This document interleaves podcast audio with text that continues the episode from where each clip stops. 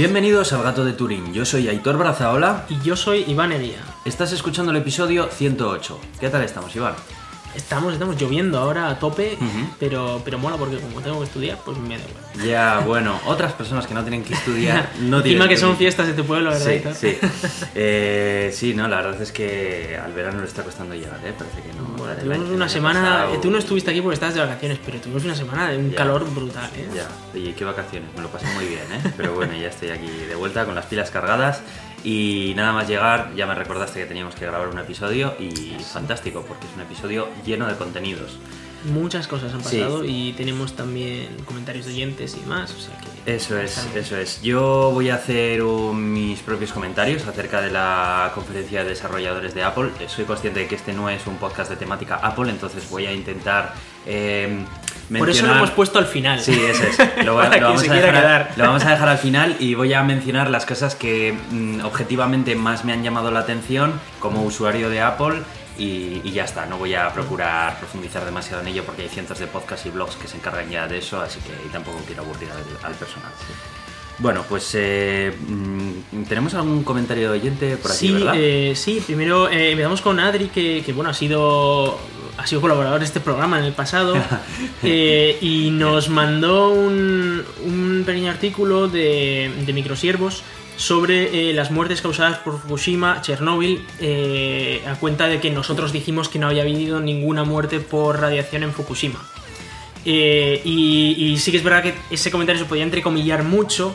Y es que oficialmente no ha habido ninguna muerte por, por. O sea, no ha habido ninguna muerte directamente atribuida a, al, al desastre de Fukushima. Sí que es verdad que judicialmente un caso eh, sí que se le, se, le ha, hace- se le ha dado un- una indemnización y tal por eh, Fukushima. O sea que, bueno, pues los jueces dicen que sí. eh, pero hay otros estudios que dicen que no ha habido ninguna. Y luego el artículo este que nos pasaba era sobre un cálculo estadístico sobre el cambio de, de los afectados por cáncer en, la- en las regiones afectadas. Eh, primero de todo, bueno, eh, los cálculos estadísticos pues son estadísticos y pues eh, de la misma manera que pues yo que se puede haber gente con cáncer de tiroide que no tiene por qué estar relacionado con esto, de hecho la inmensa mayoría no tiene nada que ver con Fukushima. Sí que es verdad que hubo eh, un pequeño aumento en el caso de, de cáncer de tiroide principalmente. Lo que pasa es que, aunque estadísticamente parece ser significativo en el sentido de que, bueno, sí parece que es- existe ese aumento de cáncer, también es verdad que es un cáncer que eh, el 95% de, de las personas se curan de él. Entonces no es uno de los cáncer- cánceres más graves que existen, sin ninguna duda. Y eh, en cualquier caso se considera que el balance de, de- de aumento de fallecidos en, en ese, en ese caso es de alrededor del 0,5% eh, en un periodo de 10 años. Sí. Entonces es muy bajo. Sí que es verdad que el número, pues, para, los- las estimaciones hablan de entre 1.600 y 2.000 personas las que estarían afectadas. Pero una vez más, no se pueden hacer cálculos de casos concretos, de en plan de esta persona se murió por esto, esta persona no, no se sabe. Eh, se calcula que el aumento podría rondar alrededor de eso. Eh, lo cual pues tampoco está bien, obviamente hubo liberación de, de radiación en la atmósfera y eso pues aumenta la tasa de probabilidad de, de cáncer. Sí, en cualquier Eh, caso yo creo que te referías más a muertes directas, no por sí, por- muertes, muertes claras por la radiación. Sí, o, sea, es, o sea, no- el que no haya un aumento también puede haber otras razones. eh, Sí. También es verdad que se levantó un montón de tierra de la zona. Eso, aparte de quitar la radiación, también puede hacer que salgan gases como el radón del suelo, que eso también puede provocar cáncer. Eh, también es verdad que puede haber fluctuaciones estadísticas en las que, bueno, pues va a haber una subida que no esté relacionada directamente con, con Sí. esto, ¿no? Aún así, parece que esas fluctuaciones no serían suficientes para explicar esta subida, con lo cual sí que se considera que pueda. Parece ser, con bastante probabilidad, de que hubo casos de fallecimientos por culpa de Fukushima. Pero una vez más, no es algo que puedes decir, esta persona ha muerto por Fukushima. No, o sea, no. Parece ser que hay uno que está ahí, ahí pero Ya, el es resto más- no. Sí, es más Eh, difícil. comparado con Chernóbil, que la- la- la- el cálculo se hace entre 34.000 y 97.000, ¿vale? O sea, es, es otro, otro, sí. otra movida. Eh, que fue, fue un... Aún así, eh, hem- hemos de decir que las personas que fallecieron eh, directamente por Chernóbil tampoco fueron tantas. Obviamente hubo muchas, pero creo que fueron alrededor de ciento y algo. Que son un montón. Ojo, son personas que no deberían haber muerto. Y que es una pena para familiares, etcétera, amigos y tal. Pero aún así, que nosotros pensamos en Chernobyl como, oh Dios mío, todo el mundo se muere, y no, o sea, hay mucha gente, eh, aproximadamente el 80% de las personas que en la película salían con. Bueno, que en la serie salían con la cara roja Sí. porque estaban ahí con esto, el 80% sobrevivieron. Sí. O sea que Bueno, no es. sobrevivieron igual, pero tampoco en unas condiciones. eh, sobrevivieron al menos, eh, creo que el cálculo se hace los, los primeros 30 años. O sea, Ah. sobrevivieron Ah. mucho tiempo.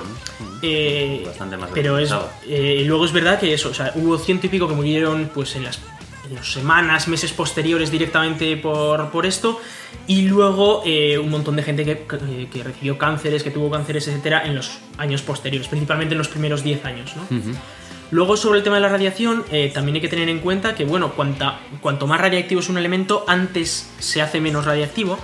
Y eso significa que eh, en sitios como Chernóbil y tal, en los que hubo materiales muy radiactivos que salieron a la atmósfera, el 95% ya ha desaparecido de esa radiactividad. Y hubiese desaparecido incluso si no hubiesen hecho las... O las sea, es como mucho más intensa, pero dura menos Eso es. tiempo, ¿no? Dura mucho menos tiempo. Eh, pero bueno, también es verdad que eh, los residuos, los de baja radiactividad, pueden llegar a durar 10.000 años. ¿no? Eh, en cualquier caso, sobre esto de, de Chernóbil y tal, también quería comentar que, bueno, hay una causa, o sea, una causa de cáncer muy clara a nivel mundial que está causando millones de muertos anualmente y que es la contaminación. Esa contaminación es provocada, entre otras, por centrales de carbón, centrales de gas natural, centrales de, de este tipo de, de- que queman gases de efecto invernadero y que se evitan en gran medida gracias a centrales nucleares. Sí. Evitan muchísimas muertes, muchísimas más de las que podrían causar en Sí, un caso de un al fin y al cabo están representando una alternativa Claro. a por cada central nuclear te estás ahorrando pues un montón de centrales de carbón. Exacto. Y esas centrales de carbón causarían muchísimas más muertes que Mm. incluso un desastre nuclear. Estamos hablando de desastres nucleares, pues Sí. un- una central de carbón sin ningún desastre causa más muertes por cáncer que un desastre eh, nuclear como Sí. el de Chernóbil. O sea que eh, a día de hoy, que además eh, las centrales nucleares, especialmente en España, son muy, muy, muy seguras y en todas las partes eh, desarrolladas del mundo son muy, muy seguras, Mm. eh, es extremadamente improbable tener un accidente siquiera como el de Fukushima y, y evitas un montón de, de problemas también, también de, conta- de contaminación, o sea, no solo ya de- directamente de, salud, sino de contaminación de gases de efecto invernadero. Y hay que tener en cuenta una cosa, y es que los- las energías renovables, aunque es verdad que las podrías meter en una batería, a día de hoy no es efectivo. O sea, no puedes meter suficiente energía a una batería para que a la noche, cuando no hay sol o cuando no sopla el viento por tres días, eh, tengas electricidad. Entonces, si queremos quitar las, eh, las eh, centrales de carbón, etcétera, lo que hay que hacer es poner energía nuclear. Energía nuclear, además, de plantas nuevas, muy modernas. Ahora estamos en la generación 3 más, que se llama, y va a salir dentro de unos 5 años o 10 años la generación 4. Ujú. Son centrales excepcionalmente seguras, muy, muy, muy eficientes, que, bueno, que ahorran un montonazo en, en temas de, de polución y de, de salud. Y incluso las de cuarta generación estas van a ser capaces de reutilizar el combustible usado de las de tercera generación. Bueno, es decir, que podríamos o sea, los reducir un montonazo desechos de- los desechos de, Pues eh, pues nucleares. eso, es, eso es una muy buena noticia, ¿no? Sí, no sí. sabía yo que eso Eh, sería obviamente son muy caras estas centrales, entonces desde que se decide, o sea, una vez salga la especificación de, las de la cuarta generación, que se cree que eso va a ser en 5 o 10 años, luego se calcula que se tardarían 10 años en construir una central de esas. Pero estamos viendo en países desarrollados que están empezando a quitar centrales nucleares. Y están empezando a poner centrales, de, especialmente de gas natural, que es menos contaminante que el carbón, pero aún así Pero sí, es perjudicial. más, sí. Entonces habría que presionar un poco a los gobiernos para empezar a poner centrales nucleares modernas y, bueno, las que ya existen en España hay que conservarlas porque esas tienen una vida útil que aunque en un primer momento se pone para 40 años, si recibe sus actualizaciones de seguridad, etcétera, eso puede durar 80, 100 años sin ningún problema. Sí, sí. Entonces hay que, hay que aprovechar esta energía que es la energía más limpia que tenemos, que no Yo es creo que a día de hoy, sí, efectivamente, a día de hoy no, no existe ninguna otra alternativa más limpia y que dé tanta potencia. Sí, sobre todo esa estabilidad, ¿no? La central sí. nuclear funciona siempre y da igual la situación, es, es eh, muy barata además, ya vemos aquí en Francia lo que pagamos por electricidad es ridículo, eh, pagamos la mitad o, o una- un tercio de lo que se paga en España, ¿no? Y, y bueno, pues eso ayuda mucho, la verdad. Muy bien, bueno, pues si te parece, vamos a empezar comentando los contenidos ya del Sí. programa. Venga. Sí, sí, empezamos. Bueno, pues la primera noticia que quiero ir comentando es una relacionada con el navegador de Internet Google Chrome. Em, recientemente ha estado un poco envuelto en cierta polémica el desarrollo de Chromium, que es eh, al final el motor que hay por detrás de este navegador en el que bueno, pues se hablaba eh, de descartar una determinada API que permite a los bloqueadores de contenidos eh, el funcionar de manera eficiente y poder eliminar sin que Google sea capaz de saber qué se está eh, bloqueando y qué no, pues todos aquellos trackers, publicidad y demás que puedan estar siendo representados en el navegador. Eh, poco después eh, Google salió un poco a tranquilizar los ánimos diciendo que no, que es que estaban haciendo el nuevo manifest de, del nuevo, de la nueva versión del navegador y que lo habían hablado, pero que no, que sí, que bueno, como decían como que no en principio, pero con la boquita pequeña realmente, ¿no? Ahí no, no terminaban de decir exactamente nada, nada claro. Recientemente ha vuelto a salir el tema y ha aclarado un poco Google eh, qué postura es la que va a tomar en este, en este sentido. Parece ser que eh, Google y el proyecto Chromium lo que van a hacer va a ser eh, sustituir una API que se llama Web Request por una llamada Declarative Net Request. La, API Web Request lo que hace es que todos los bloqueadores de contenidos puedan em, coger, digamos, todas las peticiones que realiza el navegador, eh, poder procesarlas y, eh, bueno, pues de esta manera poder filtrar qué es lo que se, puede bloquear y, qué cosas se, dejan continuar, ¿no? Eh, es algo que se realiza de manera local y de, esa forma, bueno, pues Google no tiene tampoco ningún control sobre qué están haciendo los bloqueadores dentro del navegador. Parece ser que Google quiere mm, cambiar el uso de esta API para que las extensiones no solamente no tengan la capacidad de modificar o bloquear estas peticiones, sino que únicamente puedan verlas. El hecho de que puedan verlas hace que ya no valga para el uso de bloqueadores, porque el bloqueador al final no solo necesita ver, necesita ver y poder modificar o bloquear. Eh, la alternativa que da Google a esto es la API Declarative Net Request, que es una, que es una API que, eh, que ofrece Google, pero que no eh, da el mismo nivel de eh, acceso a la request que está haciendo el usuario. Por ejemplo, una de las cosas que, que, ya no va a ser posible es que no, Google no sea, eh, no sea partícipe de qué se quita y qué no. O sea, de esta manera, con esta nueva API, Google va a poder saber las extensiones, qué es lo que están bloqueando y qué no están bloqueando. Esto para una empresa de publicidad, pues claro, es tremendamente valioso, ¿no? Incluso el saber las extensiones tal. Además, eh, al ser esta API más restrictiva por el número de bloqueadores que pueden ponerse, el número de reglas que pueden utilizar estos bloqueadores va a estar también limitado. Eh, de momento no hay un número en concreto de reglas. Parece ser que Google está todavía haciendo eh, pruebas de rendimiento en el navegador para saber qué nivel de reglas eh, pueden seguir siendo permitidas sin que afecten al rendimiento. Entonces todavía esto no lo han especificado, pero sí que ya han empezado a hablar de un límite de reglas que van a tener que eh, soportar como máximo los bloqueadores de contenido. Eh, esto es algo que en la anterior API pues no existía, ¿no? Entonces... Porque el funcionamiento era distinto, es decir, antes la anterior API lo que te permitía era acceder a la request y luego tú decidir qué código ejecutabas respecto a esa request. Ahora no, ahora tú le dices al navegador, oye, tú haz con estas reglas estos procedimientos. Eso es. Y no tienes capacidad de reaccionar ante una request, sino que si se te ha olvidado por lo que sea una parte de una request, pues eso cuela. Sí. En fin, eh, entre los motivos que, que, dan, que tampoco son muchos ni muy claros, eh, hablan acerca de rendimiento en general del navegador eh, pero bueno, uno no puede dejar de pensar que, le están quitando un poco esa libertad también, ¿no? De decir, bueno, estoy utilizando un navegador que pertenece a esta compañía, pero aún así puedo instalar una extensión que sigue manteniéndome o garantizándome cierta privacidad, ¿no? de esta manera te quedas un poco, mm, un poco Como curiosidad, eh, claro, aquí estamos hablando todo el rato de que Google dice que esto lo hace por la eficiencia, por el bien de, todo el mundo, vamos, mm. Google está aquí cambiando el mundo mejor, pero a los clientes corporativos que pagan, a esos les deja usar el sistema de bloqueo de, sí, Sí, sí, eso es. Entonces, eh, no, está para nada claro.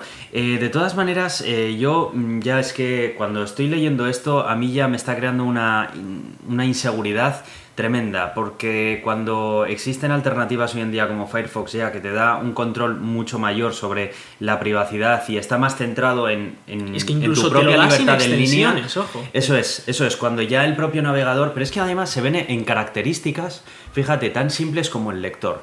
Eh, ¿Por qué la mayoría de navegadores existentes te incluyen un modo de lectura por defecto? Bueno, pues porque para el usuario es mejor, ¿no? El, tú puedes acceder a un blog y darle al modo de lectura, te elimina todos los, toda la publicidad que hay alrededor y tal, tal. Bueno, lo que hacen estos modos de lectura para ofrecerte esa vista tan limpia es no solamente eliminarte eh, las cosas estéticas que pueden estarte molestando a la hora de leerlo, sino que también está eliminando todos los scripts que no, no funcionan, no sirven para mejorarte tu experiencia de lectura, entre ellos todos aquellos relacionados con el traqueo, con la publicidad y demás.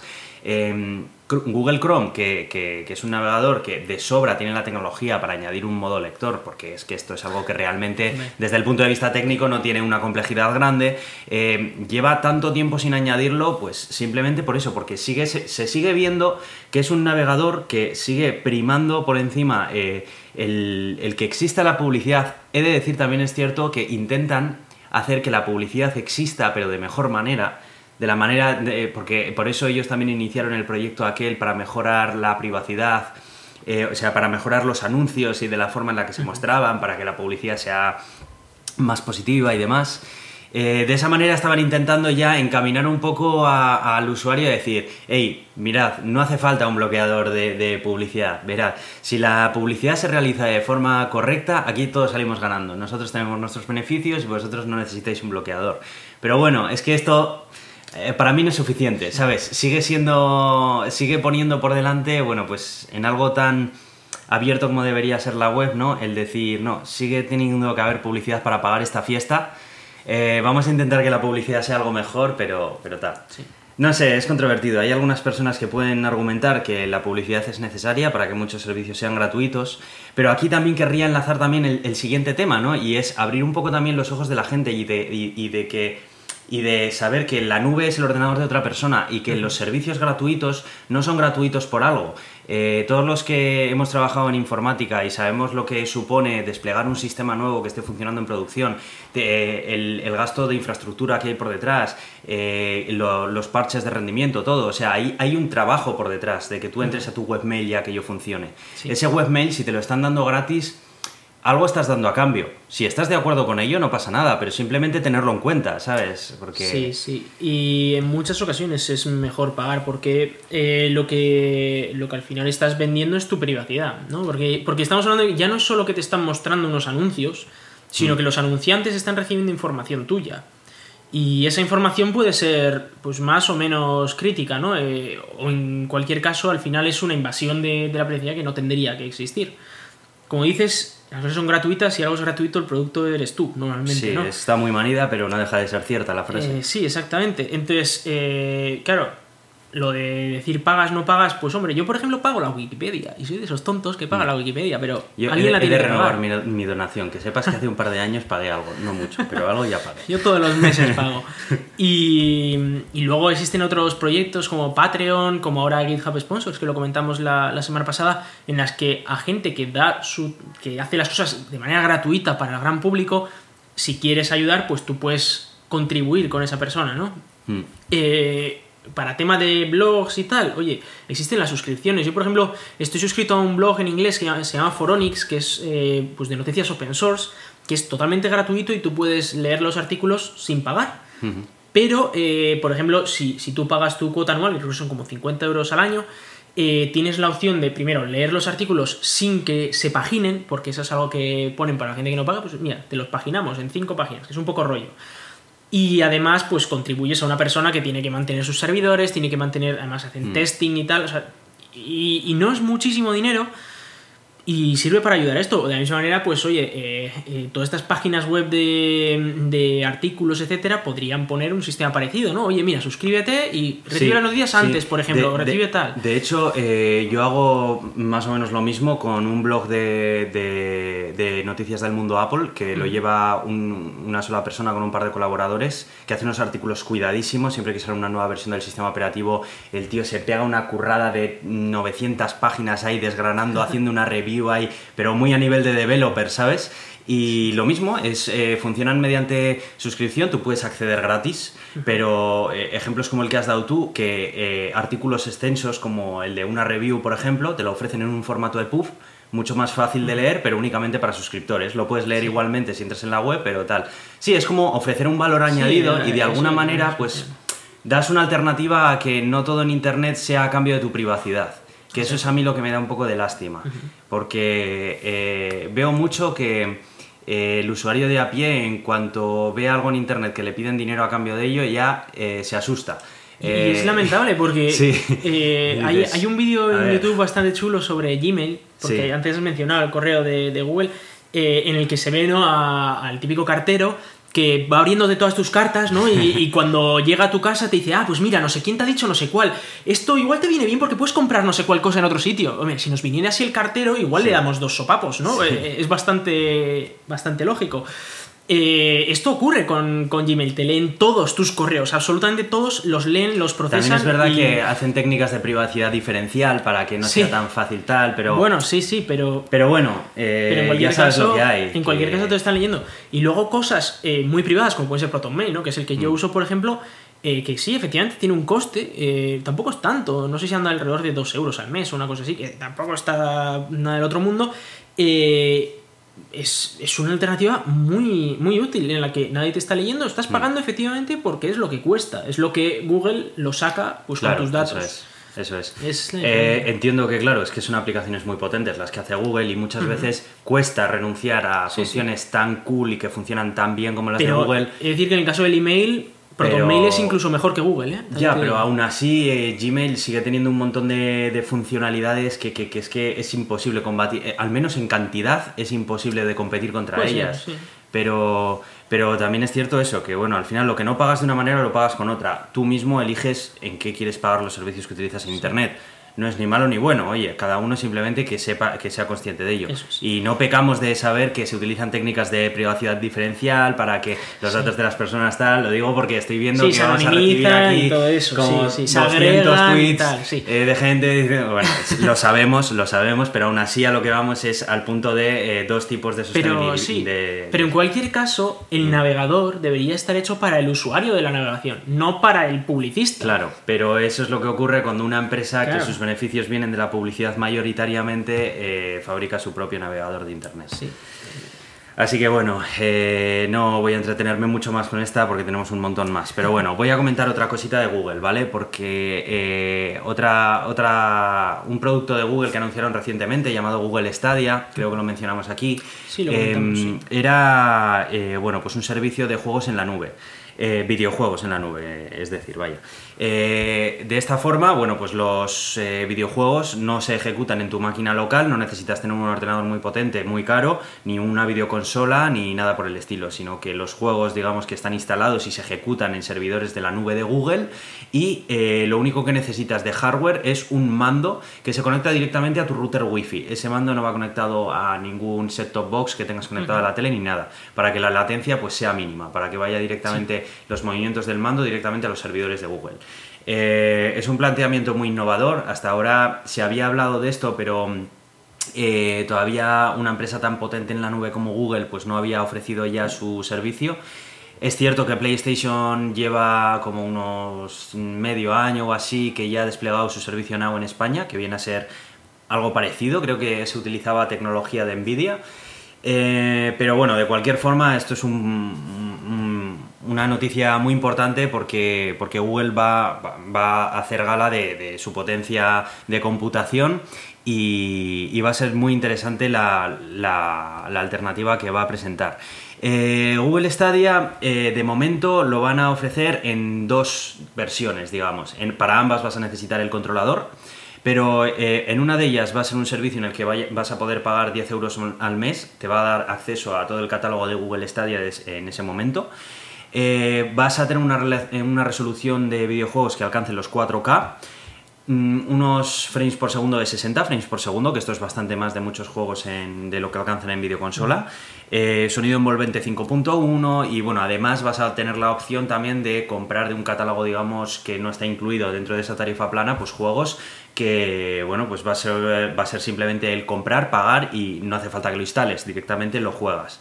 Eh, es algo que, que, está, está muy interesante. También es verdad que aquí dependes mucho de tu conexión a Internet. Eh, con una conexión a Internet de 20 megas decían que era lo mínimo necesario Sí. para poder jugar a 720p. Sí, y estamos hablando de 20 megas, eh, que además luego el problema que tiene es la latencia, porque Sí. no solo son los megas, sino esa latencia que tarda. primero, el juego tiene que mandar ese vídeo a, a tu pantalla, lo- tu pantalla lo tiene que representar. Luego tú tienes que reaccionar con el mando, esa información del mando se tiene que mandar hasta los servidores de Google y luego tiene Mm. que funcionar, en- tiene que hacer lo que sea en el servidor de Google y volver a mandar la imagen de vuelta. Eso es mucha latencia. Sí.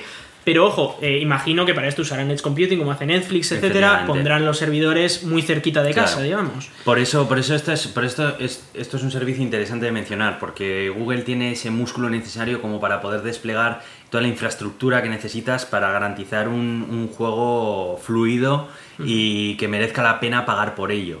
Sí. Eh, el que estaba mencionando era el modelo de suscripción Pro, luego está el base, que es al que te cambias en caso de que canceles tu suscripción o directamente eh, quieras ir directamente a él, que es gratis y la resolución máxima que puedes alcanzar es 1080p, que también está bastante bien. eh, Está muy bien. eh, 60 frames por segundo, igualmente el audio de 5.1 pasas a tener audio estéreo, que más que de sobra, vamos, Sí. y, y bueno, se- seguirás pudiendo comprar los juegos que quieras. La diferencia es que aquí no tienes acceso a un catálogo ya eh, pues de tarifa plana, digámoslo, ¿no? Sí, Es bueno, eh, que eh, tú compras individualmente. Eh, en el Pro también compras individualmente, pero hay algunos juegos que se incluyen como tarifa es. plana.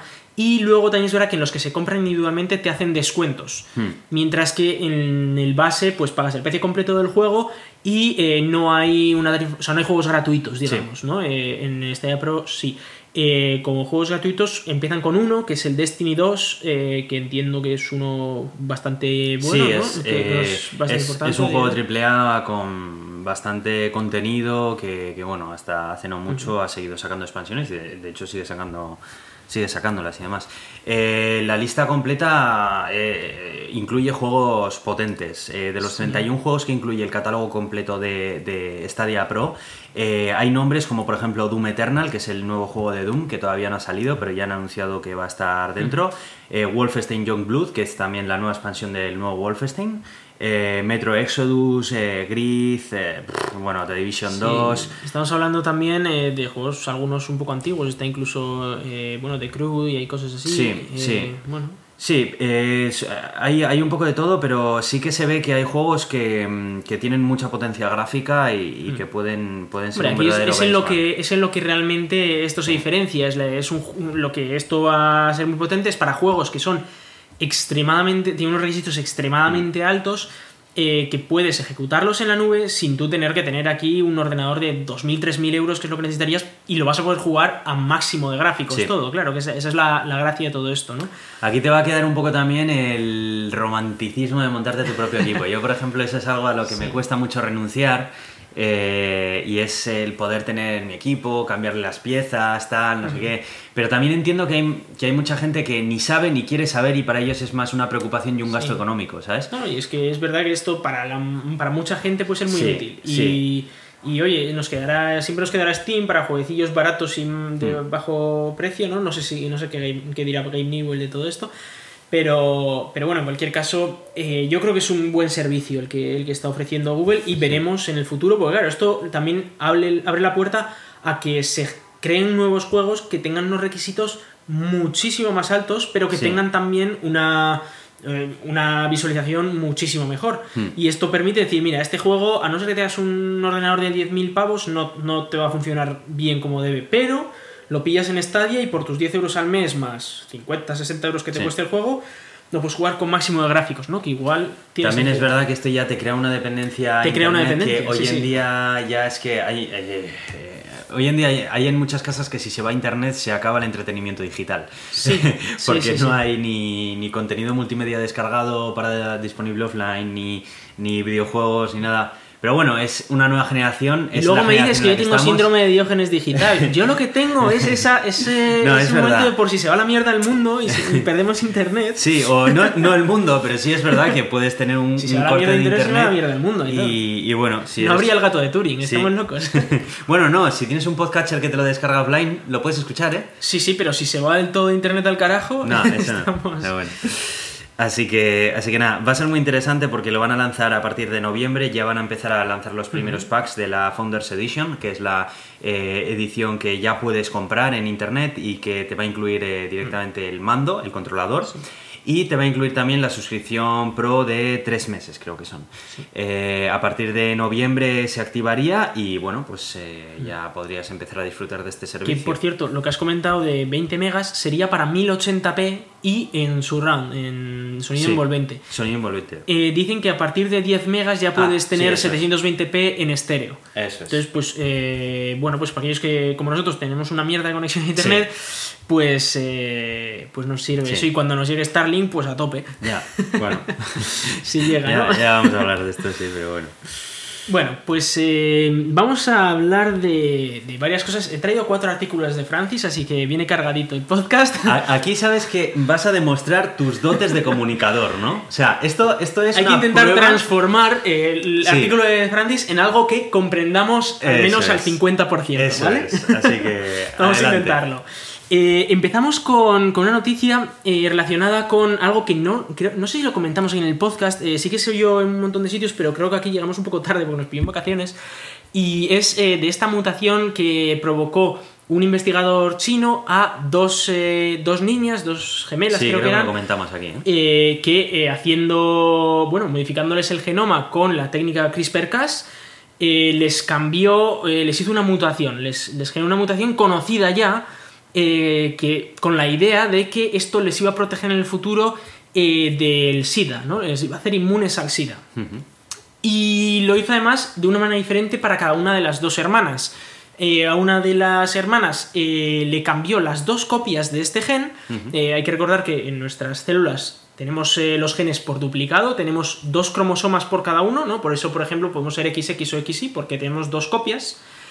Y, eh, y en este caso, pues a una de las gemelas le, le cambió las dos copias de este gen y a la otra gemela le cambió solo una de las copias.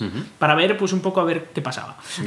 Y, y sí se habló que esto, obviamente, éticamente es, una, es muy lamentable. Primero, porque esta técnica de CRISPR- CRISPR-Cas eh, se están haciendo pruebas en ratones y tal, pero en humanos esto está prohibidísimo porque todavía es insegura esta técnica. Voy a explicar un poco rápidamente en qué trata esta técnica, ¿vale? Esto eh, lo que es es, eh, bueno, es un procedimiento que lo que hace es tú le pones una secuencia genómica, ¿vale? Eh, los genes pues están codificados en cuatro letras, en A, C, G, T, se llaman, pues, paraína, timina, guanina y citosina. Y, y bueno, lo que ocurre con esto es que tú le pones es una secuencia lo más larga posible para que sea muy concreta y con una, con una serie de técnicas lo que hace este sistema es que cuando se lo metes a- al embrión va a ir cogiendo esa secuencia y cada vez que encuentre esa secuencia va a cortar el gen. Y luego pues tú puedes colocar otra secuencia que cuando encuentre esa secuencia lo pegue ahí. Entonces, eh, esto viene muy bien porque tienes una precisión brutal a la hora de cortar y pegar genomas. Eh, ¿Cuál es el problema de este? Que claro, según cómo de compleja hagas tú esa secuencia de búsqueda, pues te puedes encontrar con que hay dos zonas en las que casualidad había la misma secuencia y cortas donde no es. Ajá. y eso es un problema, claro, Sí. porque no sabes las mutaciones que estás haciendo. Eh, el investigador dijo, bueno, he revisado así como el 80% del genoma y no me ha parecido ver nada raro. Que hombre, a mí personalmente no me da mucha seguridad, ¿vale? Eh, sobre todo cuando estamos hablando de personas que van a tener estos genes toda su vida en todas sus células, ¿vale? Ya. Eh, y, y bueno, además una de ellas iba a tener la mitad de sus genes de una manera y la otra mitad no, así que esto puede ser un cacao importante. Eh, bueno, el caso es que esta mutación que se llama CCR5 delta 32 barra delta 32, bueno, pues se llama así, eh, tiene esa particularidad de que parece ser que te vuelve inmune al SIDA o, o al menos te reduce muchísimo las probabilidades de contagio del SIDA. Pero ahora ha salido un estudio que parece indicar que te reduce la esperanza de vida. Es decir, que las personas con esta mutación no contraen el SIDA, eh, pero viven menos años. Eh, sobre todo parece ser que eh, empiezan a tener problemas a partir de los 40 años. Entre los 40 y los 80 años es cuando empiezan a sufrir algunos problemas y algunos incluso mueren prematuramente, ¿no? claro, esto es un problema, estos bebés tienen ahora como un año, dos años, eh, no se va a saber nada de esto hasta que cumplan igual 40, o sea, dentro de un montonazo de años. Y claro, estamos hablando de, que es problemático. Me estás diciendo que ahora esos bebés que, ya existen, eh, se han encontrado pruebas de que a partir de los 40 años van a tener con mucha probabilidad. No, con mucha más, Existe un poco más de probabilidades de que padezcan, algún otro tipo de, de problemas, sí. Eh, y parece ser que ahora ya es, eh, han sacado un estudio en el que se muestra que es estadísticamente significativo, porque ojo, esta mutación no solo la tienen ellas dos, ¿vale? Hay gente que la tiene de manera natural, pues porque es una mutación que ocurre en algunos seres humanos, especialmente en el norte de Europa, por ejemplo, eh, ocurre bastante, pero claro, a estas personas, sin preguntarles antes, porque hay que recordar que eran embriones cuando ocurría esto, les has puesto este, esta mutación y, bueno, sí, igual les, les, proteges del SIDA, pero parece ser que tienen una, peor esperanza de vida.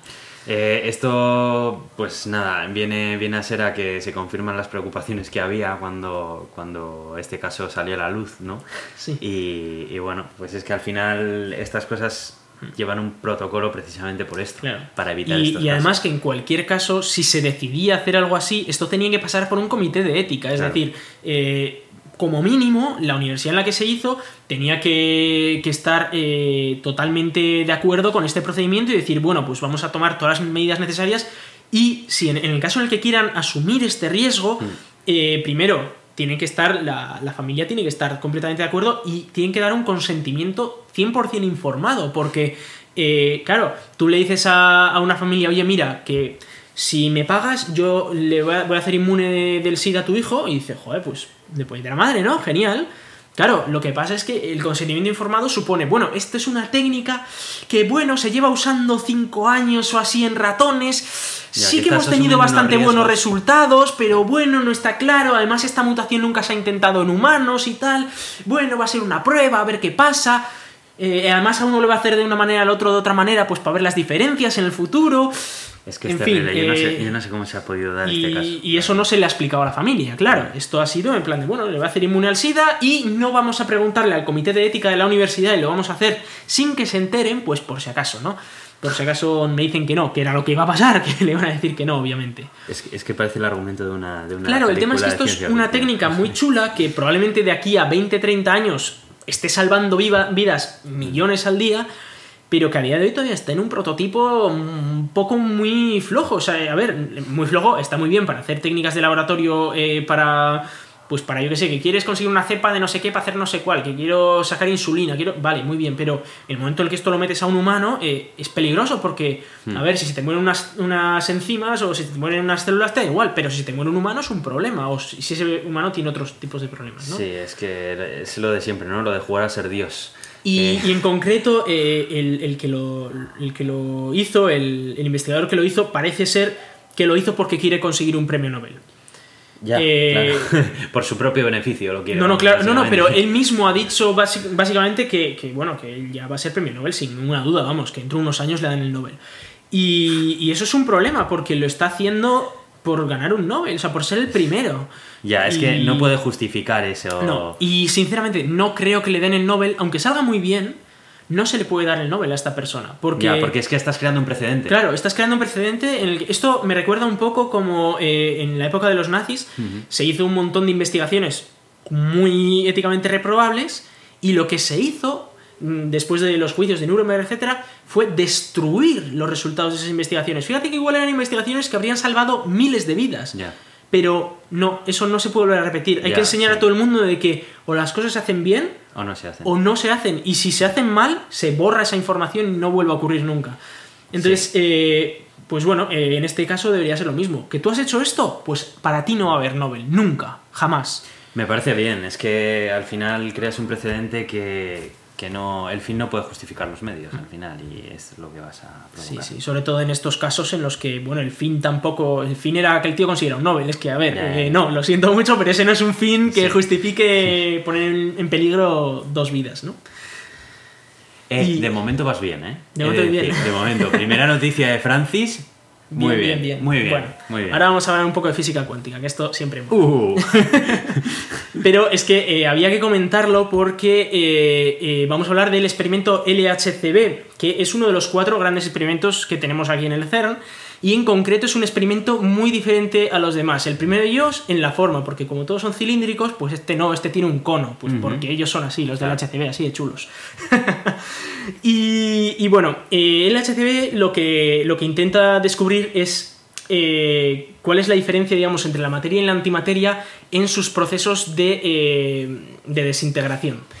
Eh, y para eso lo que hace es buscar desintegraciones muy cerca del punto de colisión. Y, y lo que ocurre es que, bueno, pues dentro. mm, El resto de experimentos tienen un radio, digamos, al punto de colisión en el que no tiene ningún detector, mientras que el LHCb tiene unos detectores muy chulos que se llaman Vertex Locators, velos, que se ponen muy muy cerquita del punto de colisión para detectar trayectorias de primera, bueno, de segunda generación de, de partículas. Es decir, partículas que no son la partícula original que se creó en la colisión, pero que eh, decaen tan rápido que no llegarían al siguiente detector. Entonces, como mínimo puedes ver pues pequeñas desintegraciones entre medias, ¿no? Lo cual, pues está muy chulo porque nos da información que no nos da ningún otro detector sobre este tipo de desintegraciones, ¿no? Y podemos ver las diferencias entre materia y antimateria. Entiendo que los velos estos que has mencionado tienen que ser bastante complejos, ¿no? Porque Son, bueno, son a- los detectores de píxeles, son relativamente complejos, sí. Van a recibir bastante más energía Sí. de los demás, porque ya el resto está como más Y de ¿no? hecho, eh, una de las complejidades que tiene, eh, que tienen estos velos es que el haz de partículas Hmm. Eh, no siempre está exactamente en el mismo punto. Y si el haz de partículas toca el velo, adiós velo. Así, ¿eh? Claro, por- es que- porque se revienta. Claro. Es muy radiactivo ese haz de partículas. Entonces lo que ocurre es que ese, ese velo está dividido en dos y está separado. Y en el momento en el que se calibra el, el haz de partículas y ya sabes dónde está, mueven el velo y lo ponen exactamente en el punto en el que está el haz de partículas. Para que eh, mientras están calibrándolo y hay movimientos, pues no, no se fastidia. Qué curioso. Eh, hay cosas muy chulas, la verdad, en el HCB. Tienen también unos, unos, eh, sensores de radiación Cherenkov muy chulos. Eh, eso ya lo podemos hablar algún día. El caso es que una de las cosas muy chulas que, puedes, que es capaz de descubrir el LHCb es los llamados tetraquarks y pentaquarks. Y esto nos lleva a explicar pues, qué son estas cosas, ¿no? Empezamos por lo que son los quarks, porque si tenemos tetra, penta y tal, pues vamos a empezar por los quarks. Los quarks son eh, unas partículas fundamentales que crean que juntándose entre ellos crean todas las partículas hadrónicas que se conocen. Las partículas hadrónicas son, por ejemplo, los protones y los neutrones. Pero esos son, eh, en concreto, unos, unos tipos de partículas que tienen tres quarks. Y por eso se les llama bariones, porque tienen tres. Hay otras que tienen dos, y eso se les llama mesones. Y hay un montón de ellos. Pues como tienes muchos quarks diferentes, pues según cómo los combinas, pues puedes hacer un montón de partículas distintas. En concreto, los protones y los neutrones son los únicos bariones estables a día de hoy. Porque tienen quarks que son a su vez estables. Los tres quarks que hace cada uno de ellos son estables y por lo tanto estas partículas son estables. Eh, el resto, todo el resto de bariones y mesones, claro, tú puedes combinar los quarks como te dé la gana, hay nueve me parece. O sea, que, bueno, ahí puedes hacer una fiesta de cuidado y luego todas sus antipartículas de cada una de ellas. Entonces, puedes hacer una fiesta de cuidado. Todas esas son inestables, todas esas partículas, menos los antineutrones y los antiprotones, porque son lo mismo. ¿Y los electrones? ¿No son variones? No son bariones, los electrones son partículas fundamentales. Vale. Eh, y Están además, al nivel de los quarks, entonces. están al nivel de los quarks, eso es. Eh, la diferencia con los quarks es los, que los quarks eh, eh, son fermiones, mientras que los, los electrones son leptones, que se llaman. Muy bien. De momento te sigo. Son, son diferentes familias, pero digamos que y y lo- en lo que se diferencia son en ciertas características de cada partícula, y por eso son distintas. Entonces, claro, algo que, que, en nuestra teoría predecía era que es posible que, de la misma manera que tú tienes tres quarks en, una, en un mismo sitio, puedes tener cuatro, o cinco, o seis, o siete, o los que te dé la gana, ¿no? Obviamente van a ser partículas muy inestables y que enseguida van a desaparecer.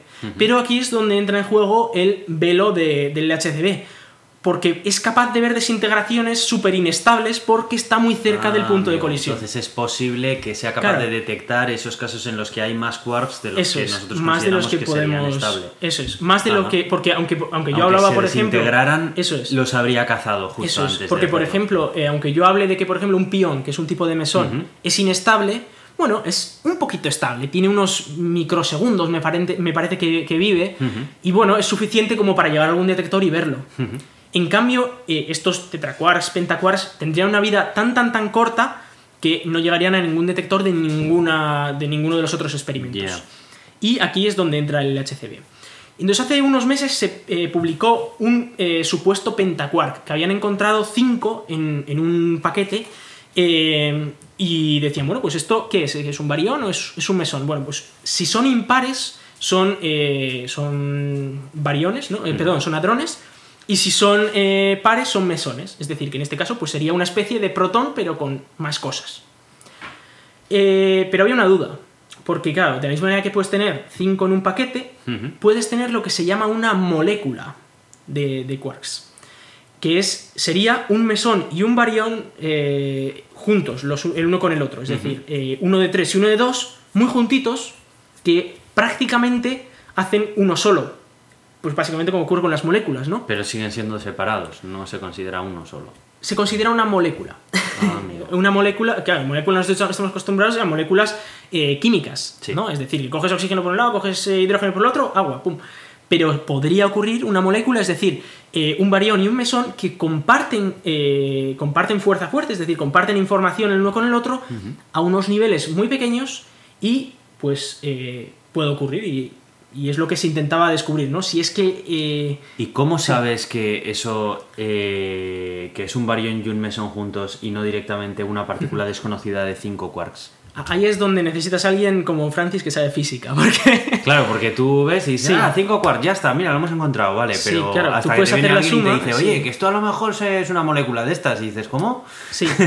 ¿Esto qué diferencia hay? Eh, bueno, no soy físico, así que no puedo responder Vale, a esa pregunta de manera satisfactoria, pero sí que sé que se desintegran de manera diferente. Ajá, es decir, eh, una, una partícula que tiene 3 y 2 va, a ser, va a estar más separada o va a tender más a separarse que una partícula que son 5 juntas. Ya. Y se va a separar de manera diferente, además. Vale. Entonces, eh, en las desintegraciones, aunque es muy difícil ver la diferencia, si tienes los suficientes ejemplos ¿no? de, de esto, puedes llegar a ver una, una diferencia entre una cosa y otra. Entonces, eh, después de analizar un montonazo de datos, cuatro años de datos, eh, han visto que parece ser una molécula de un barión y un mesón y no un pentaquark. Ya. Eso es lo que parece ser que, que- que ya da los resultados. Lo cual, pues, eh, está bastante chulo porque, bueno, hemos descubierto, por si es que esto se confirma, efectivamente. ¿Se habían descubierto previamente moléculas o eran teorías? Es todo únicamente? teoría, todo esto Vale. era teórico. Eh, bueno, ya una vez descubrieron los primeros tetraquarks y los. No sé si tetraquarks descubrieron, pero pentaquarks ya se sabía un poco de este, ya desde hacía unos años se sabía que algo así tenía que ser. La duda era si era un pentaquark o una, o una molécula. Eh, ahora parece ser con bastante probabilidad de que es una molécula, pero también hay otro candidato a que podría ser también un pentaquark o una molécula, ¿no? Pero con otros tipos de quarks en lugar de los que tenía este en concreto. Es que te podría decir los nombres, pero es que este se llama PC por pentaquark 4450. No, no hace falta. Ya, yo creo que hasta aquí te estamos entendiendo todo muy Sí. bien. Ahora no, no lo rompas ahora. Vale, vale. Bueno, ti- tiene unos nombres, ¿no? Y, y bueno, es... eh, como curiosidad, pues eso, eh, física, física nuclear, bueno, física cuántica en este caso más, más abajo que el núcleo, descubriendo unas cosas bastante chulas, ¿no? Como esa idea de que podemos tener eh, estados ligados entre variones, mesones y cosas muy, muy chulas, ¿no? Eh, lo que decía eh, hadrones son todos los quarks son hadrones. Entonces, tanto los mesones como los bariones son hadrones. Y por eso, por ejemplo, se llama el gran colisionador de hadrones, porque se chocan protones que están hechos de quarks. Ah, amigo, vale. Si, si no, por ejemplo, tenemos eh, el anterior, se llama gran colisionador de leptones. No, perdón, de, bueno, de positrones y electrones, pero esos son leptones, ¿no? Y chocando leptones, pues tienes otro tipo de, de choques y de información. Muy bien. Y vamos a hablar ahora del agujero negro del centro de nuestra galaxia, porque estuvimos hablando aquí en su día del agujero negro de M87 y que en el futuro se iba a publicar eh, la- la- también la foto ¿no? del agujero negro del centro de nuestra galaxia, que se llama Sagitario A estrella. Eh, bueno, pues no tenemos esa foto porque parece que va a tardar otro año así en llegar. Ya comentamos aquí un poquito el porqué, ¿no? Por esa rotación más rápida, etcétera, eh, es más complicado sacar la foto. Pero eh, tenemos el, radiotelescopio ALMA, que, está en Atacama, eh, que son, bueno, son un montonazo de radiotelescopios, todos funcionando al unísono, que ha sacado una foto con muchísima menos resolución, pero también de este agujero Sagitario asterisco, el centro de la galaxia. Y lo que se ha visto es un disco de acreción, esa, esa idea que veíamos ahí con la zona roja y un poco tal, pues eso mismo se ha podido ver, pero a más gran escala, es decir, la escala completa del disco de acreción, que además parece ser más grande de lo esperado, no se pensaba que, iba a ser tan grande. Y se han descubierto además unas eh, cosas, aparte que tenéis las fotos, las podéis ver, por supuesto, y se ve de hecho que uno de los laterales eh, viene hacia aquí, mientras eh, que el otro va hacia, hacia el otro lado, hacia, se aleja de nosotros. Es decir, que efectivamente está dando vueltas ¿no? alrededor de algo muy masivo en el centro que no se ve. Eh, aparte de eso, se ha descubierto. Eh, bueno, se ha descubierto una cosa que a mí me ha llamado mucho la atención y es que eh, cada, cada, año se cae en algo así como la mitad de la masa del planeta enano Ceres al, al, este, al agujero negro, lo cual es bastante, bastante chulo. No sé qué te, qué te parece. Que es un desagüe importante, ¿eh? Es un desagüe importante, sí. Pero aún así, eh, es que esto es capaz de tragarse estrellas enteras, o sea que tampoco se traga tanto, ¿eh? Es, lo que se llama un agujero negro no activo, porque se traga pocas cosas. Aún así, bueno, se, puede, se, traga como un planeta como la Tierra cada 2-3 años, o sea que, bueno, a ver, lo de que es poco activo, hombre, para nosotros, hombre, es un poco bestia. Sí, sí, sí, nosotros aquí preocupándonos de nimiedades, ¿sabes? Sí. en fin. Pero sí, sí, no, eh, la verdad es que... O sea, que para el año que viene se espera tener una fotografía un poco De lo que es ya el este, sí. Y bueno, más parecida a lo que hemos obtenido este año. Es, sí, eso es. Porque esto, eh, esto es ALMA, es otro observatorio distinto y, no permite esa resolución, ¿no? De hecho, si ves las fotos ves que esto es una escala muchísimo mayor.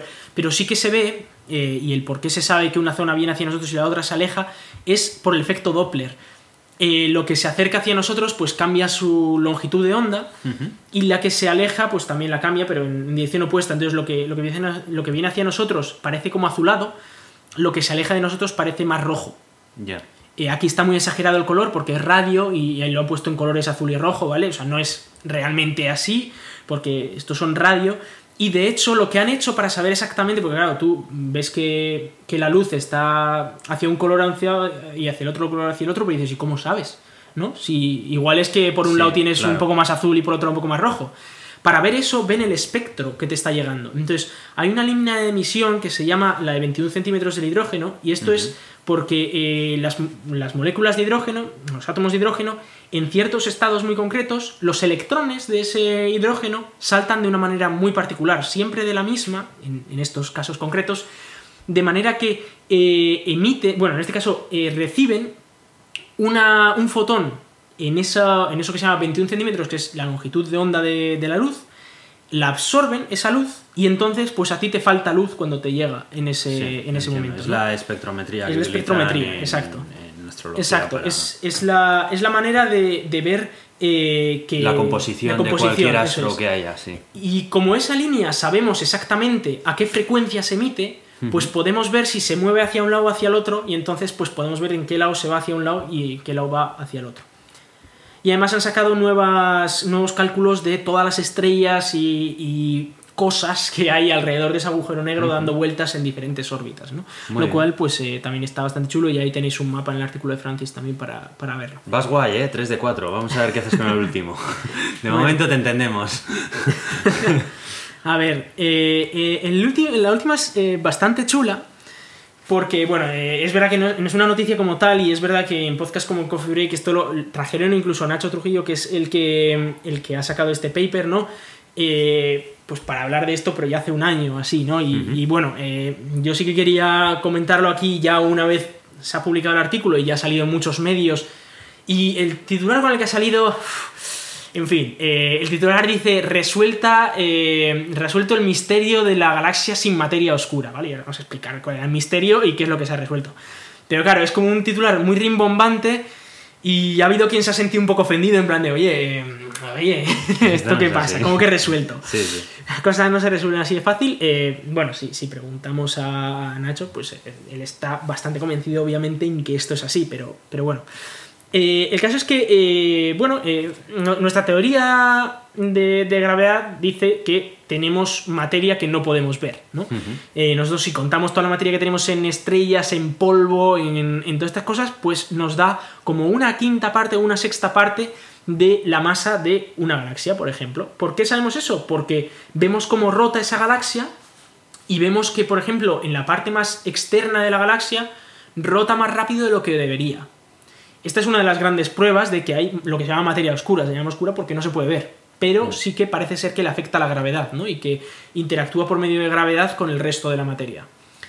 Eh, claro, lo que pasa es que hay otra teoría, que es la que se llama la teoría MOND, que es eh, Modified, no sé qué tal, bueno, gravedad modificada básicamente, es decir, cambiamos la gravedad de Einstein para decir, no, no, no hay materia oscura, sino que la gravedad no funciona igual, que el- o sea, tiene, tiene una, digamos, una excepción esa gravedad en la que, pues por lo que, Que es sea, irregular, de que es irregular manera, y que aunque te alejes del centro de la galaxia, pues sigues teniendo Pero un poco más fuerte. rebuscada también, ¿no? Bueno, Es anda que la relatividad general no es rebuscada.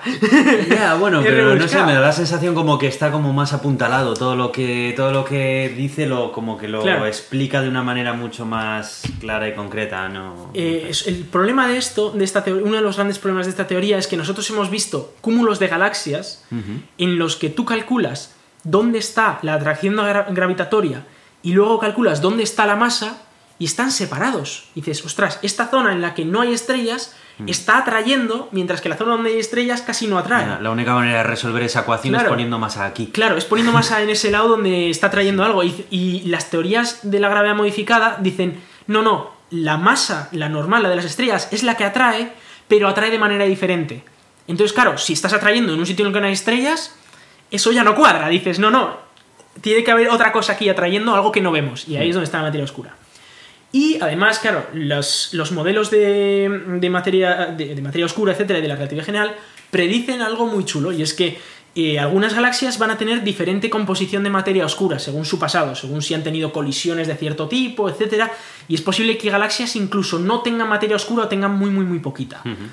Eh, lo cual es muy, muy chulo, porque si se descubriera una galaxia sin materia oscura, eh, un poco irónicamente, demostraría la existencia de la materia oscura, ¿no? Porque dices, claro, si hay en algunos sitios en los que ocurre una cosa y en otros no, es que Tienes en ese que no tienes algo que no tienes en el otro. O sea, no, no puede ser algo universal, tiene que ser algo local y que cambie en cada, en cada sitio. Y aquí es donde empieza pues la polémica. Y es que eh, el investigador eh, apellido Van, Dokkum descubrió, eh, bueno, parecía descubierto una galaxia satélite de, una galaxia más grande que es NGC eh, 1052, que es el nombre de, de la galaxia, pues esta tenía un satélite llamada DF2, bueno, se llama la DF2 a partir de ahora, ¿vale? Que, eh, que parecía que no tenía materia oscura. Entonces ellos, eh, claro, ¿cómo, ¿cómo sabes si esto tiene materia oscura o no?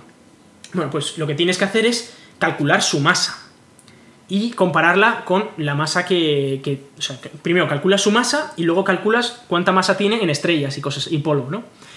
Eh, calcular su masa es relativamente fácil. Tú aplicas la teoría de la relatividad general a cómo rota el- eh, la galaxia. Entonces, pues ya te calculas, bueno, muy fácil, he dicho muy fácil, pero yo no sé hacer, ¿vale? el caso es que, eh, bueno, tú haces el, el cálculo y te sale la masa total de esa galaxia. Y dices, vale, pues si esto está rotando a esta velocidad, pues por la teoría de la relatividad general, esto tiene que tener una masa X. Sí. ¿Y cómo calculas la masa de las estrellas? Ah, pues aquí es donde está el truco. Eh, lo que tienes que hacer es calcular primero cuánto brillan esas estrellas, ¿no? Y luego, pues, eh, hacer el cálculo de cuánta masa, según ese brillo, tienen esas estrellas. Que esto no es trivial de hacer. Primero porque necesitas saber cuánto brillo te está llegando, cuánto están brillando esas estrellas para hacer la, la suma, etcétera, ¿no? Hay dos maneras de hacerlo.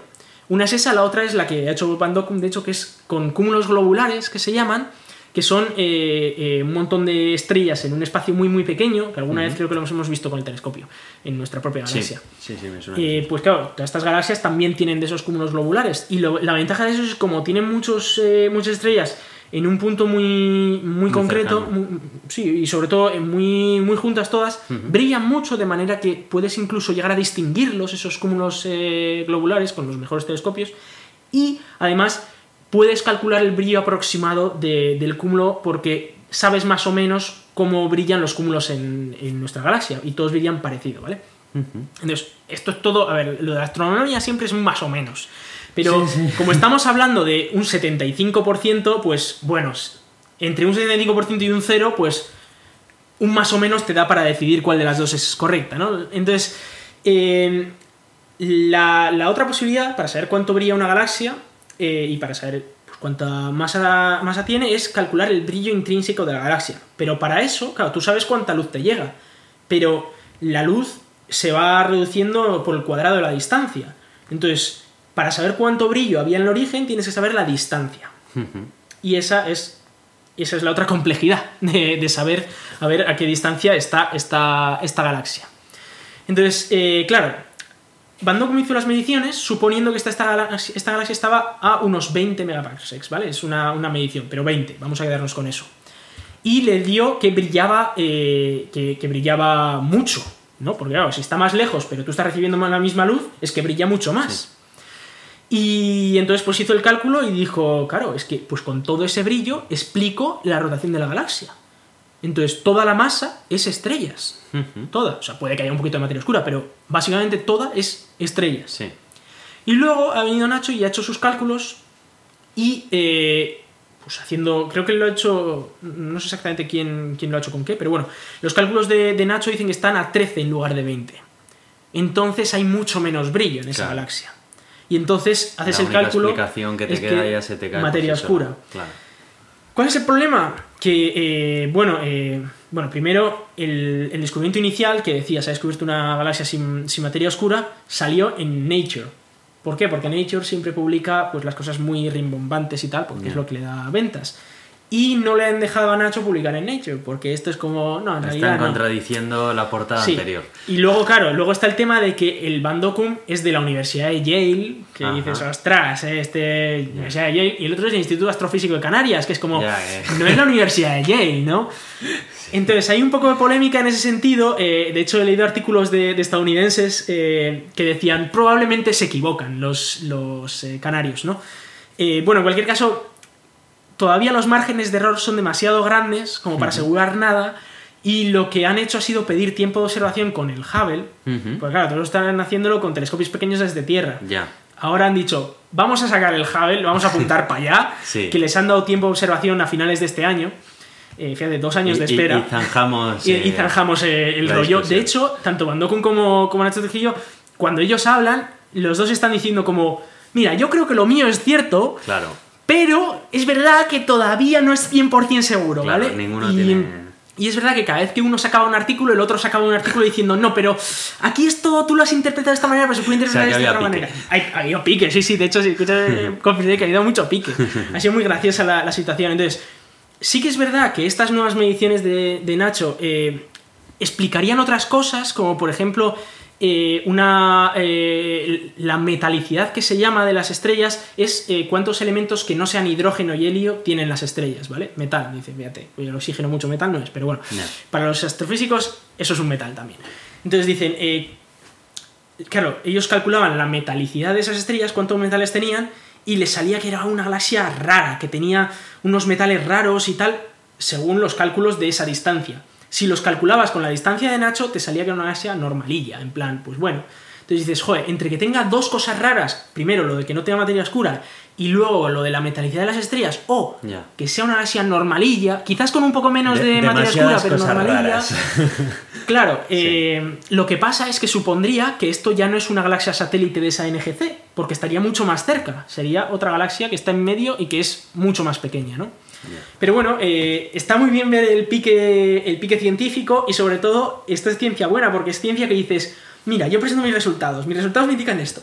Mira, yo he encontrado un fallo aquí o, o una cosa que igual se puede hacer de otra manera y me da otro resultado.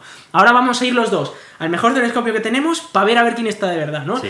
Que esto no es homeopatía, chavales. Que esto es en plan de. Esto es "Uf, ciencia y aquí vamos Claro, a demostrar cosas. Vamos a demostrar las cosas y si hace falta dos años haciendo investigaciones y esperar dos años al Hubble, se espera porque es lo que es, lo que hay, es lo que hay que hacer hasta que sacamos el descubrimiento real, ¿no? Pero bueno, en cualquier caso, tarde o temprano encontraremos alguna galaxia con muy poco o nada de materia oscura y, y, bueno, será otra prueba más que demuestre que efectivamente la materia oscura existe. Que no, no sabemos lo que es, pues no, pero bueno, tenemos candidatos, ya la encontraremos, ya Está- descubriremos lo que está- es, pero existir existe. piques, están muy bien. Sí, sí. Bueno, y de oscuridad es de lo que no va a estar el cielo dentro de poco, ¿no? Sí, eso, eso parece, me Eso. Eh, eh, hablamos la semana pasada de la constelación Starlink y la verdad es que estábamos un poco entusiasmados, sobre todo porque tenemos una mierda de conexión a internet. Decíamos, joder, como nos pongan aquí el Starlink. Cualquier cosa que mejore la conexión a internet ya es buena automáticamente. Sí, ¿verdad? Son muy tecnólogos. Y, y se ha montado un cacao de la leche porque eh, cuando despegaron estos satélites, eh, de hecho creo que lo comentamos aquí, había un tren de 60 satélites uno detrás de otro que se veían a simple vista, ¿vale? Esto, eh, bueno, por un lado dices, ostras, cuando tengamos 12.000, esto va a ser una jauja de, de luces, vamos a tener la discoteca en el cielo, eh, que tiene sus problemas también, pues, eh, culturales y tal, que dices, hombre, pues el cielo ya no va a ser aquello que nos ha durante tantos años eh, evocado tanto, que nos ha sacado tantas teorías, que nos ha ayudado a, Bueno, se, conocer el mundo. se- se considera también que el cielo eh, le pertenece a, a toda la humanidad, ¿no? Claro, Entonces es, ahí está otro tema. Es muy complicado el, el Pero ahí- decidir por encima de otros cómo debe ser el cielo y cómo Sí. no debe ser. Pero bueno, precisamente ahí, aquí está decidiendo una empresa privada y en concreto Elon Musk. Ahí te voy. Está diciendo, no, pues yo aquí lanzo mis 12.000 satélites. Como no me lo prohíbe nadie, pero dices, hombre, igual debería haber un organismo internacional que dijera, oye... eh, Es que, y no hay esto- nada con respecto a no, eso. Cada, cada país se encarga de que si tú lanzas un cohete en su país, eh, no la líes. En plan de, lo vas a lanzar con ciertas normativas de seguridad para que no se choque contra nada, haya toda la seguridad para las personas en el suelo, etc. Ahora, de lo que haces tú ahí arriba, la, la- la única norma es no pongas bombas nucleares. En plan de, mientras no pongas bombas nucleares, tú verás. es a lo único a lo que se ha conseguido llegar a un consenso a nivel mundial. Así, ¿eh? No Entonces, claro, como hay un vacío legal de la leche, pues dijo Elon Musk, bueno, pues meto ahí 12.000 satélites, que nadie me ha dicho que no, ¿no? No son bombas nucleares, así que oye, yo puedo hacer esto. Eh, claro, el problema es que se pensaba que estos iban a tener magnitud 5 o 6, es decir, que solo iban a ser visibles en zonas muy muy alejadas de la población. ¿Qué es lo que pasó? Que estos eh, tenían un montón de es- destellos, digamos, de magnitud 2 o incluso menos 2, es decir, mm, eh, que serían las estrellas más luminosas del cielo. Y estaríamos hablando de tener entre 70 y 100 satélites durante toda la noche, todos los días del año ahí dando vueltas en todo momento. Ta, ta, ta, ta, hasta 100 satélites, ¿vale? Esto es una idea de olla. Sería Eh, raro, sí, sería raro. Sería la releche. Ya a día de hoy tenemos unos 3.000 satélites que se pueden ver o 2.000 y, ya es, se notan y los puedes ver y tal, pero claro, tener aquí 12.000 y todos en órbita baja, bueno, esto es una locura. Eh, y bueno, eh, hubo mucho alarmismo, sobre todo por algunos telescopios, como eh, el nuevo telescopio que se está construyendo, que se llama el LSST. Es un telescopio que es muy distinto a todos los demás, porque tiene una cámara de creo que son 64 gigapíxeles. Eh, sí, estoy hablando en gigapíxeles. Tiene el sensor de la cámara son 64, no, 64 son los centímetros del sensor de la cámara y gigapíxeles no sé cuántos anda, pero unos cuantos. Claro, esos 64 centímetros de, cam- de sensor de cámara, te puedes imaginar el bicho que es esto. Es, Sí, me imagino. ¿Y para qué tiene un sensor tan grande? Tiene un sensor tan grande porque es capaz de eh, observar, eh, creo que es un tercio de toda la bóveda celeste cada noche. Un tercio o incluso más de un tercio. Es decir, Es y cartografiarlo con una resolución brutal. Lo que van a intentar con esto es cartografiar todo y ver, eh, claro, como lo vas a poder hacer todas las semanas, básicamente, pues ver eh, supernovas que son raras, pero vamos a poder contar a ver cuántas hay cada día, etcétera, porque hasta ahora ves una de vez en cuando, tal, pero con esto vas a poder ver muchas más, vas a poder tener un control absoluto de un montón de cosas, de, de incluso objetos cercanos a la Tierra, se cree que se van a descubrir el 90% de los objetos eh, potencialmente peligrosos para la Tierra de más de 150 metros. Es decir, que ya tendríamos prácticamente catalogados todos los objetos peligrosos como para hacer una catástrofe a nivel global. Eh, y, y bueno, es un telescopio muy chulo. ¿Cuál es el problema? Que claro, si tú tienes un ángulo de visión enorme, como es el caso de este telescopio, vas a encontrarte satélites de estos sí o sí por el medio. Y claro, eh, una cosa es encontrarte uno o dos, que bueno, puedes pasarle un programita y te los quita, pero si hay casi más satélites que estrellas, pues puede pasarlo mal este telescopio, ¿no? Yo entiendo la polémica, eh, perfectamente, porque... Sí, sobre todo por la idea de quién es Elon Musk para decidir que hay, Claro, hay esto es, es y que no eh, más allá de que a mí personalmente me parezca una idea buena y me parezca que, que- Hmm. que están justificadas eh, pues, eh, el uso de esa tecnología y de ponerlo ahí en el cielo, también entiendo de por qué alguien que es un, un individuo, una, una empresa privada o lo que sea, puede decidir sobre cómo debe de ser el cielo nocturno de, de todo el mundo, ¿no? Eh, Como- Pero claro, lo que dices, esto es un vacío legal. Sí. Yo creo que hasta ahora no se había dado una situación así, entonces... eh, Como en algo. eh, yo creo que lo que más fastidió fue la respuesta de Elon Musk. Todos sabemos cómo es Elon Musk, ¿vale? Eh, fue un tío que cuando no le aceptaron su mini submarino le llamó pedófilo a, un, resca- a un Ya. rescatista. Y aquí cuando le dijeron, oye, eh, esto brilla demasiado. Sí. ¿Qué te parece? Él dijo, no, no, pero de noche no se ve. Entonces, eh, no, precisamente, hicieron los cálculos y precisamente de noche sí se ve, especialmente en latitudes altas, se ven toda la noche, en verano sobre todo. Ya. Eh, y, y, bueno, al final, como hubo mucha polémica, eh, en fin, él decía, joder, si ya tenéis la, la, la Estación Espacial Internacional que se ve mucho más y además ahí encienden las luces. Ya, pero es una. Sí, y lo encienden las luces, perdona que te diga, Es pero eso no- punto. O sea, lo único que se ve es la, la reflexión del, del sol, ¿no? Sí. Pero era como que ni se lo había planteado esta situación, Sí. ¿no? Y luego ya sí respondió, ¿no? Al de unas horas o al de un día, diciendo, bueno, he ido a hablar con mis ingenieros y les he dicho que busquen la manera de que reduzca Que el brillo y de tal. negro ahí, de la pintura más Claro. negra hasta que existe. El problema es que pintarlo de negro hace que absorba mucho calor. Ya. Y eso recalienta toda la electrónica y te lo fastidia. Entonces, él estaba hablando también de igual girarlos de manera que no, apu- no rebote directamente el sol hacia la Tierra. Y, y bueno, en cualquier caso, todavía está en una órbita muy baja, tienen que llegar a la órbita final, que se verían menos y tal. Y sí que es verdad que al principio había muchos brillos, luego parece que se han estabilizado y parece que no es tan grave y ya se ha ido, se ha ido gente de, de observatorios que dice, bueno, igual no es tan grave, ¿vale? Igual nos hemos asustado mucho al principio, primero porque nadie había avisado, luego se puso muy farruco aquí el, el amigo Elon Musk Hmm. y, y, hombre, pues se picó mucha gente, ¿no? Pero en cualquier caso lo que demuestra es que debería haber un organismo internacional regulando Sí, yo, esto. Yo creo que a estas alturas ya Claro. se empieza a O necesitar. sea, de la misma manera que dices, vale, eh, o sea, porque sí que lo que le han pedido es que esto no genere mucha basura espacial, ¿vale? Y, y, y Elon Musk ha preparado que eh, la mitad del, o parte del combustible se va a usar para que cuando se acabe la vida útil de los satélites los echen al mar, básicamente, o se destruyan en la atmósfera, lo cual está bien. Por lo menos. Pero de la misma manera que le dicen, oye, controla la basura espacial, que digan, oye, controla, controla el brillo. El brillo, sí, O sea, porque es importante. sí. Porque es importante también. Y eh, se, ha, se ha hablado mucho de joder, el astrónomo aficionado que vaya a ver las estrellas por la tarde y tal. Que sí, que está muy bien eso, pero no es lo más crítico, sinceramente. No, claro, o sea, no, lo más crítico aquí es observatorios profesionales que están costando millones de euros que de repente eh, su, su retorno científico se ve reducido mucho. Sí. sí. Es- ese es el problema, el problema mayor, ¿no? En cualquier caso, estas, estas constelaciones se van a ir renovando cada unos 10 años, con lo cual, aunque nos la líen ahora, en 10 años debería, debería venir una nueva generación que mejore todo Sí, esto. entendemos que bueno, pues llevará algún tipo de Sí. mejora para que no refleje Sí. tanto, yo qué sé. Y sí. también es verdad que eh, Elon Musk, una de las cosas que decía era, no, si lo de la astronomía en Tierra, eso es una mierda, hay que ir al espacio.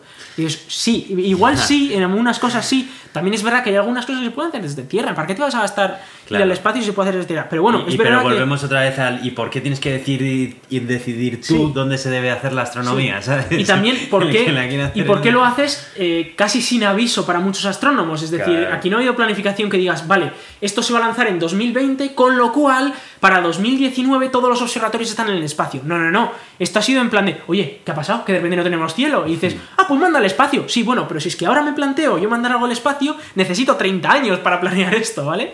Y estamos hablando también de que, hombre, eh, a día de hoy construir un telescopio como los de 30 metros que se están construyendo en tierra en el espacio es totalmente inviable. Es que no hay dinero para construir eso, ¿no? Por No, mucho que Elon Musk se ponga a lanzar Es que no el es, una, no es una solución, o sea, es- No, no. O sea, tú no puedes decir, no, pues... A la larga igual sí, pero ahora no. O sea, y estos son satélites que van a estar ahí el año que viene. Ya, no, no puedes provocar, eh, no puedes forzar el que la gente tenga que estar obligada a una solución en concreto, porque entonces... Sobre todo en algo que es de todos, que es el cielo, ¿no? Es eso patrimonio de la humanidad, además. Bueno, en fin, yo creo que llegarán también, llegarán a encontrar Hmm. una manera para que esto no sea tan... Porque entiendo, Sí, entiendo sí, la polémica perfectamente. Eh, imagino que mejorará la situación, que no será tan grave al final y que, y sobre todo que esperemos que haya un organismo se genere, se cree un organismo internacional de control del cielo, ¿no? Y a ver qué, qué pasa. Y bueno, vamos a hablar un poquito de la luna. Y es que ya, ya comentamos en el anterior podcast que, bueno, pues que iban a tope los estadounidenses a la luna, ¿no? Sí, eso, eso Eh, decían. sí. Que no, no tenían dinero, pero da igual. y, y bueno, de hecho, eh, como ha cogido Trump y ha prometido 1.600 millones de, de dólares, eh, que, que da como para un 10% así de lo que va a costar, pero bueno, ya es un 10%. Pues eh, lo primero que han hecho ha sido otorgar el primer contrato de, eh, este, de esta misión, que es para el módulo de propulsión, el módulo PPE, Power and Propulsion Element, que se llama, eh, que va a- que ya ha sido eh, o sea ya se lo han el contrato ha salido digamos. Ha habido un, un esto público y eh, finalmente ha salido ha salido ganador. Ahora mismo no me acuerdo quién eh, creo que Boeing no no sé pero bueno no espera. Ha sido sí sí sí Boeing creo que sí. Bueno, el caso es que. eh, bueno, ya tenemos el, el módulo este de propulsión, que es el primer módulo de la estación Gateway, que será la que vayan y a la que lleven también el módulo lunar, etcétera, y la que vayan antes de, antes de llegar a la Luna. Este módulo es muy importante porque es primero el que tiene los paneles solares, que va a dar electricidad a toda la estación espacial Gateway, y además va a tener unos motores que van a permitir cambiar la órbita de la estación Gateway según sea necesario. Lo cual, pues, eh, está bastante chulo. Como curiosidad, eh, van a mandar el, el- lo que es el módulo y va a ser propiedad de la empresa hasta que se quede en órbita lunar y entonces ya le entregarán el control a la NASA. Como curiosidad. Eh, hay algunas fotos ahí, de hecho lo que más me llama la atención de las fotos, bueno, los renders estos que han sacado, es que el, el módulo lunar de aterrizaje es casi más grande que el resto de la estación entera. Pero bueno, aquí todo, todo normal, ¿eh? Todo esto es porque iba a ser, o sea, la estación iba a ser más grande, pero ha habido recortes, Aitor, y el dinero de la estación ahora va al módulo lunar y tal, ¿no? Entonces, pues, pues ha, habido, ha habido recortes. Pero bueno, Está interesante esto de que se, que se mueva un poco este proyecto y que la iniciativa privada Sí, sí, saque sí. músculo y intente... Sí, bueno, al final es eh, bueno es lo que es lo que toca un poco, ¿no? Eh, a ver si efectivamente llega el módulo a tiempo, ¿no? Y, y bueno, pues pues Bien, bien, veremos, todo bien. veremos, veremos a que por cierto el módulo de comunicaciones debería proveerlo eh, Europa. Como curiosidad, el módulo Oh. de comunicaciones de la estación lo debería proveer Europa. Joder, Europa, ahí, a tope. Sí, sí, a ver, la ESA al final va haciendo sus cosas también. Sí, sí, sí, poquito a poco. Bueno, querías hablarnos un poquito de coches eléctricos, ¿no? Sí, quería comentarlo porque, eh, porque la verdad es que ha sido una sorpresa muy grande para mí. Y es que Toyota ha dicho que va a electrificar su gama. Toyota, Entera. Sí, entera, entera. Eh, a, par- o sea, a partir de 2025, ¿vale? Pero bueno, pero a partir de 2020 empiezan a sacar ya coches eléctricos y a partir de 2025 todos sus modelos van a tener al menos una versión 100% eléctrica. Con la idea de, a partir de 2050, no vender ningún coche que eh, emita gases de efecto invernadero. Qué bueno. Lo que pasa es que hasta ahora Toyota decía que los, los coches eléctricos a batería, que eso no tenía futuro, ¿vale? Que lo que tenía futuro era el por el hidrógeno. híbrido Eh, bueno, el Bueno, híbrido han- momentáneamente, pero luego el hidrógeno a, a- a largo plazo. Ah, Eh, en concreto, eh, pilas de combustible de hidrógeno. Estas pilas son unas pilas que en lugar de generar explosiones con hidrógeno, o sea, hay dos tipos de motores de hidrógeno. Está el motor de combustión de hidrógeno, que es tú metes hidrógeno en lugar de gasolina y explota aquello y eso genera energía cinética y tal. Y la otra opción es tener una, una pila como un depósito que tiene hidrógeno, pero lo que hace es reaccionar con el oxígeno sin llegar a explotar. Y eso lo que hace es generar energía que tú luego aprovechas para mover el, el coche. Entiendo. y tienes que en ambos casos tienes que recargar el hidrógeno con una hidrolinera de estas, ¿no? Ya. Eh, bueno, pues ahora dice Toyota que va a empezar a poner baterías de, de coches eléctricos, lo cual mola bastante porque desde mi punto de vista el hidrógeno Sí, pues ya no es lo que más me gusta, ya, lo hablamos, aquí, eh, ya que- lo estuvimos que comentando. Era muy polémico. Que es un poco polémico. Eh, mientras que las baterías, pues hombre, esto es tecnología bastante probada, muy eficiente, motores eléctricos muy eficientes, que, que están, están en muy buenas condiciones.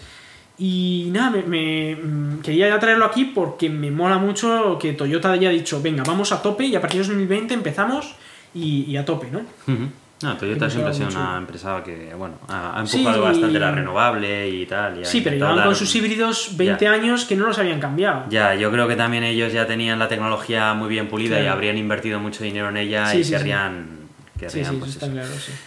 Bueno, pues eh, llegamos al punto en el que voy a hablar de, acerca de Apple, de sus sistemas operativos y de la, del evento de desarrolladores de este lunes, así que si no estás interesado, mm, puedes cortar ahora mismo el podcast porque creo que no quedan más noticias de las que hablar. Le voy a meter caña, o sea que, Así que, podéis bueno. quedaros para escuchar la polémica. A ver, voy a, voy a enumerar las cosas que a mí más me llamaron la atención de todas las que presentaron. Presentaron muchas cosas, algunas más pequeñas que otras, pero mm, como he dicho antes, voy a comentar lo que a mí más me ha gustado y, y- y, en fin, creo que merece la pena.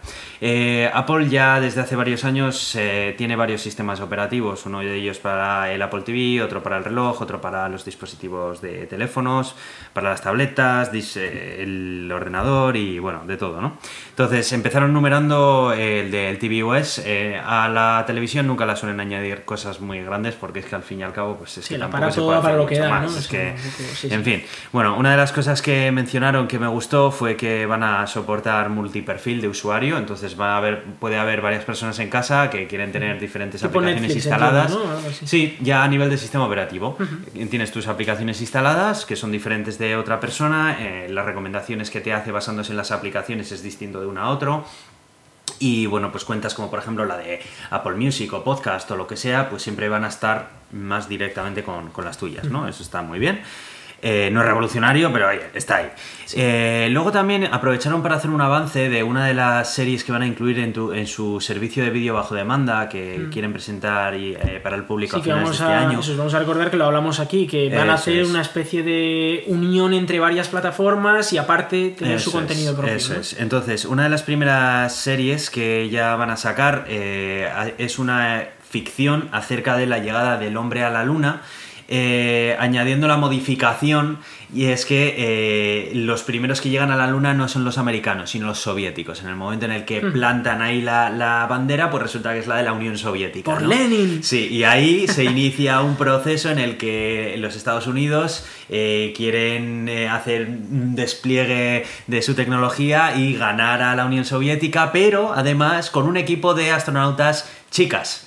Todas chicas, en las que, bueno, bueno, pues tratan un poco también el tema del feminismo y tal, ¿no? Bueno, eh, promete, la verdad es que yo he visto el tráiler y la serie me da muy de buena impresión. ¿eh? Sobre, sobre eso quiero comentar una cosa, y es que eh, sobre el tema del feminismo, eh, la primera mujer en el espacio fue Val- Valentina Tereskova, que era, eh, que era rusa.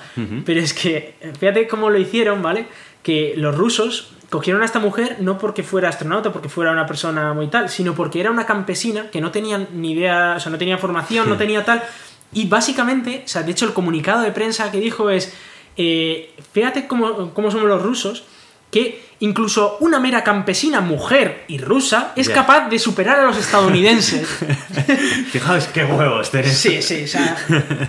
Ese era el feminismo de antaño, ¿vale? En plan de. Mira que aunque es un despojo. Sí, sí, sí, sí. aún así, pues. Bueno, eso pues con respecto a, a la televisión y el servicio de vídeo bajo demanda. Luego pasaron a hablar acerca del sistema operativo que lleva el reloj y le hicieron unas cuantas adiciones que ya hacía falta que, que lo hicieran para convertirlo ya en un dispositivo independiente.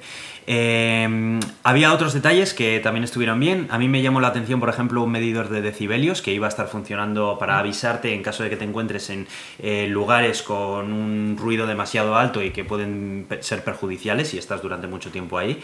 Eh, además, eh, cuenta con un pequeño widget que puedes tener como complicación en el que puedes ver en tiempo real los decibelios que tienes alrededor tuyo. Eh, bueno, para... Necesitan hacer eso para la radiación y todo. Ya, sí, claro. Con respecto a, las mujeres, también hubo una adición muy interesante y es que en la aplicación salud, tanto de- del, del reloj como del teléfono, eh, vas a poder tener un registro también del periodo con también predicción en base a tus datos de fertilidad, de qué periodo eres más fértil, menos fértil, tal. Todo eh, offline, de manera que el procesamiento se hace, se hace todo en, en local y, y salvaguardando un poco tu privacidad. ¿Y eso no lo sacan para los hombres?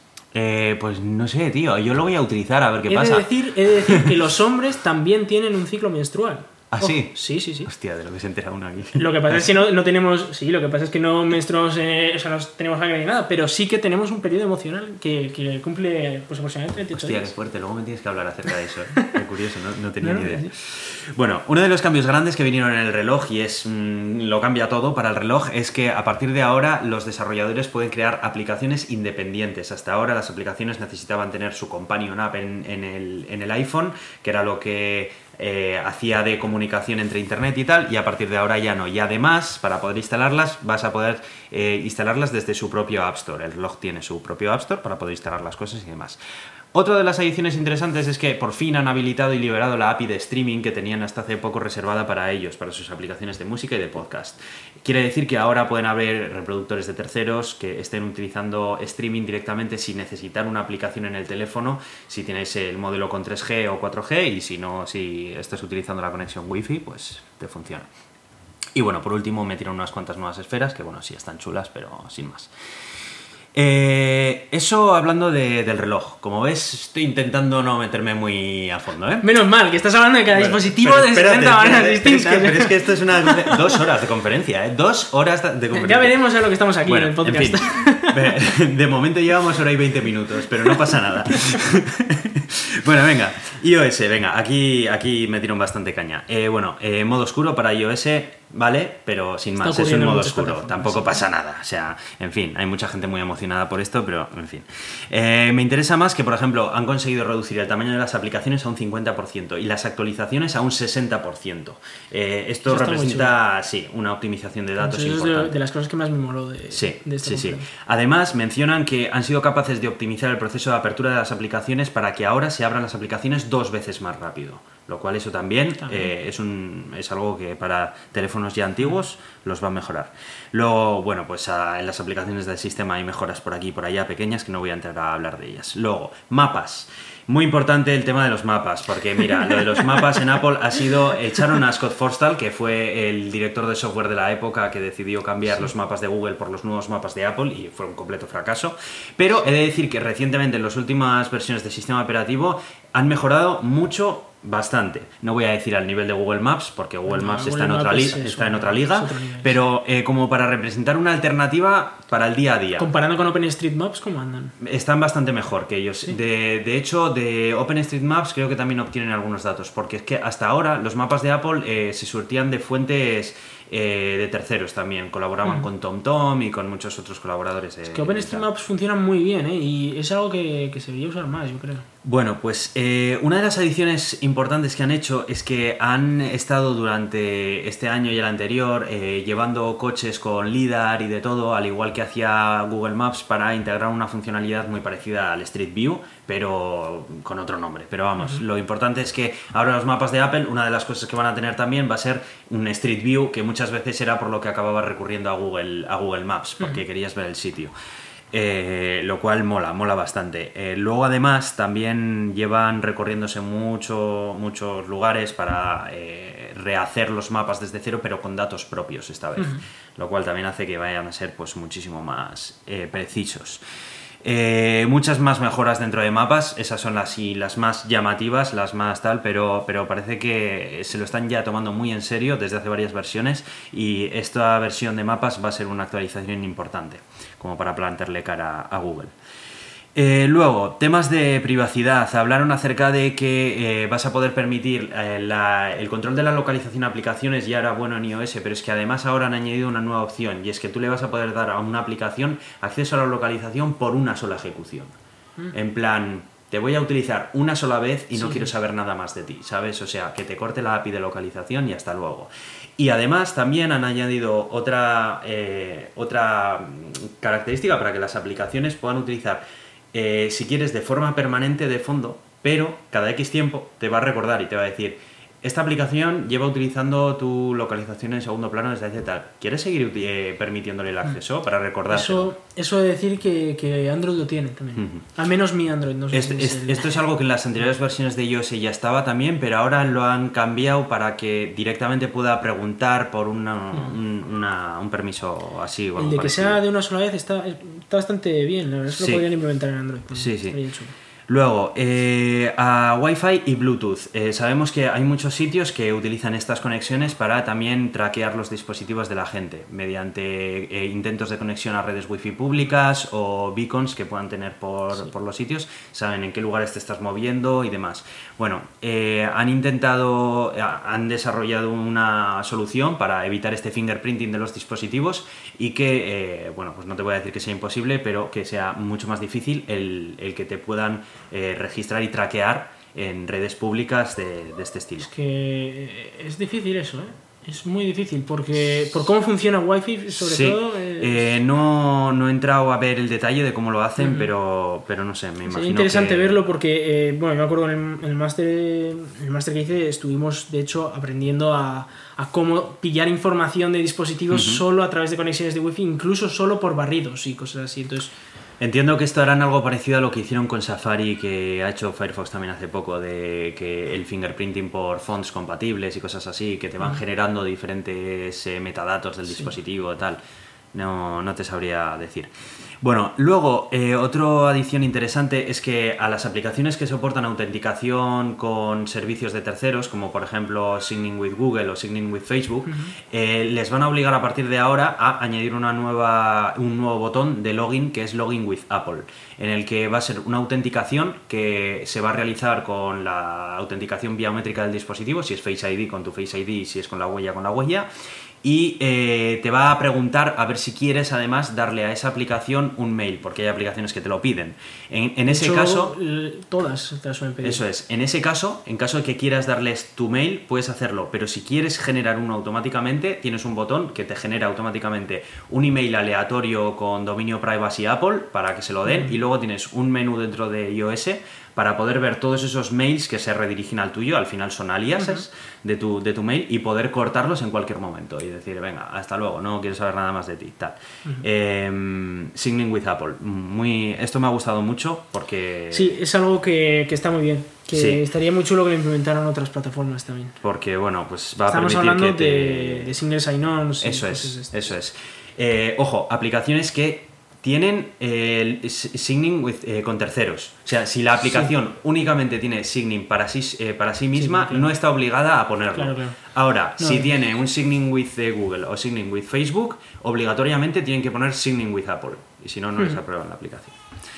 Bueno, luego estuvieron hablando también acerca de HomeKit, que es eh, el sistema que tiene de domótica Apple integrado con su ecosistema. Y una adición que hicieron es que ahora van a abrir una API para videocámaras compatibles con eh, sistemas de domótica eh, y van a habilitar una función que va a permitir a estas subir a iCloud de manera cifrada el vídeo que graben y detectar automáticamente si hay caras de personas y cifrar únicamente si quieres eh, todo el metraje o únicamente aquellas partes en las que aparecen personas en ella.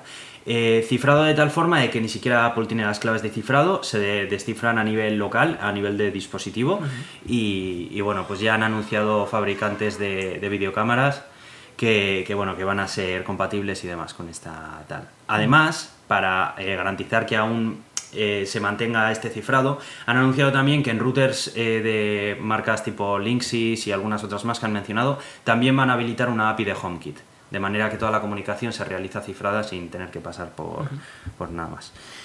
Luego, bueno, en iOS han anunciado un editor de vídeo integrado en el sistema bastante completo que te va a poder hacer lo que antes hacías con las fotos, pero también con el vídeo. Luego, una cosa que me ha llamado la atención es que a los AirPods, a partir de ahora, eh, va, cuando te llega un mensaje y estás con los AirPods puestos, eh, Siri te va a decir lo que dice el mensaje. Te va a decir, hey, acabas de recibir un mensaje de Iván que te dice no sé qué, no sé cuál. ¿Le quieres contestar? Le dices sí y le dices, dile que no sé qué, no sé cuál, y pum, coge directamente y te lo manda.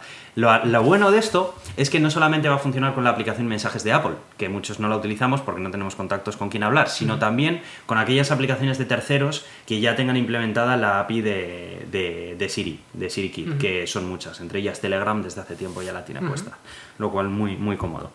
Eh, otra cosa que van a hacer es que también desde iOS vas a poder enviar audio simultáneamente a más de un dispositivo por Bluetooth. Te vas a poder enganchar a varios dispositivos y mandar audio o tal. Eh, el HomePod eh, reconoce varias voces diferentes y... No sé lo que es un HomePod. Eh, vale, HomePod es eh, el altavoz inteligente de, de Apple, es Ah, digamos es la alternativa Alexa a la Alexa y tal, pero tiene Siri. Home. Ujú. Es como Alexa pero más tonto. Sí, claro. Pero Siri. Entonces, pues, hacen lo que pueden, pero es lo que hay.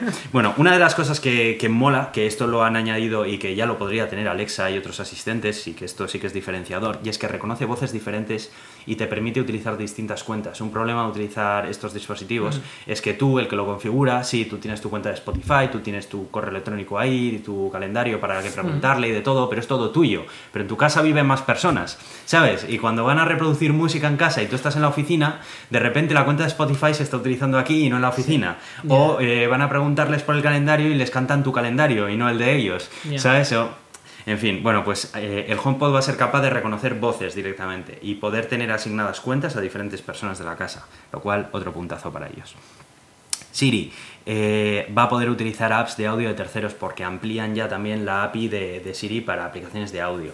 Por fin, ahora quiere decir que puedes utilizar Siri también con Spotify y con cualquier otra aplicación de podcast que no sea la de podcast de- del sistema. Eh, otra adición interesante a Siri y es que han cambiado la voz de Siri para que en vez de utilizar fonemas eh, grabados por personas reales, eh, se realice completamente vía software mediante Machine Learning. Estuvieron haciendo la comparación entre la voz de Siri normal, que no es mala, pero puede ser mejor, y la nueva creada por Machine Learning y es flipante. O sea, la verdad es que hacían una comparación entre leer un texto largo de la voz normal y leer el texto largo generado automáticamente por software y era una pasada, lo normal que, que- Sí. que se veía. Voy a pasar rápidamente a iPad OS. Esto fue eh, otra novedad de por sí, porque hasta ahora iPad utilizaba Sí, el esto me mismo... parece una novedad importante porque Sí, es cambio sí, de sí. sistema operativo. de- Eh, de el, problema del iPad es que ha estado muy lastrado por eh, el tener que seguir manteniendo eh, una- un funcionamiento propio de un teléfono móvil, de- del iPhone, que por muy potente que sería, no dejaba de ser un teléfono móvil. Y en un iPad tienes una pantalla más grande, con muchas más posibilidades, y pues hombre, eh, si quieres vendérnoslo como decían, del suplemento, el reemplazo de tu ordenador, dices, bueno, pues le faltan unas cositas, ¿sabes? Para reemplazar a mi ordenador. Bueno, pues parece ser que ya lo han admitido y han decidido darle al iPad su propio sistema operativo, que aunque es verdad que ahora se ve que es muy iOS, ya es una declaración de intenciones de decir, bueno, esto a partir de ahora va a ir por un camino que va a ser diferente al, de, al del iPhone. Eh, entre otras cosas, multiventana para aplicaciones. Básico, si quieres ofrecer una alternativa a un ordenador, no puede ser que solo pueda tener abierta una instancia de una aplicación. Esto no puede ser.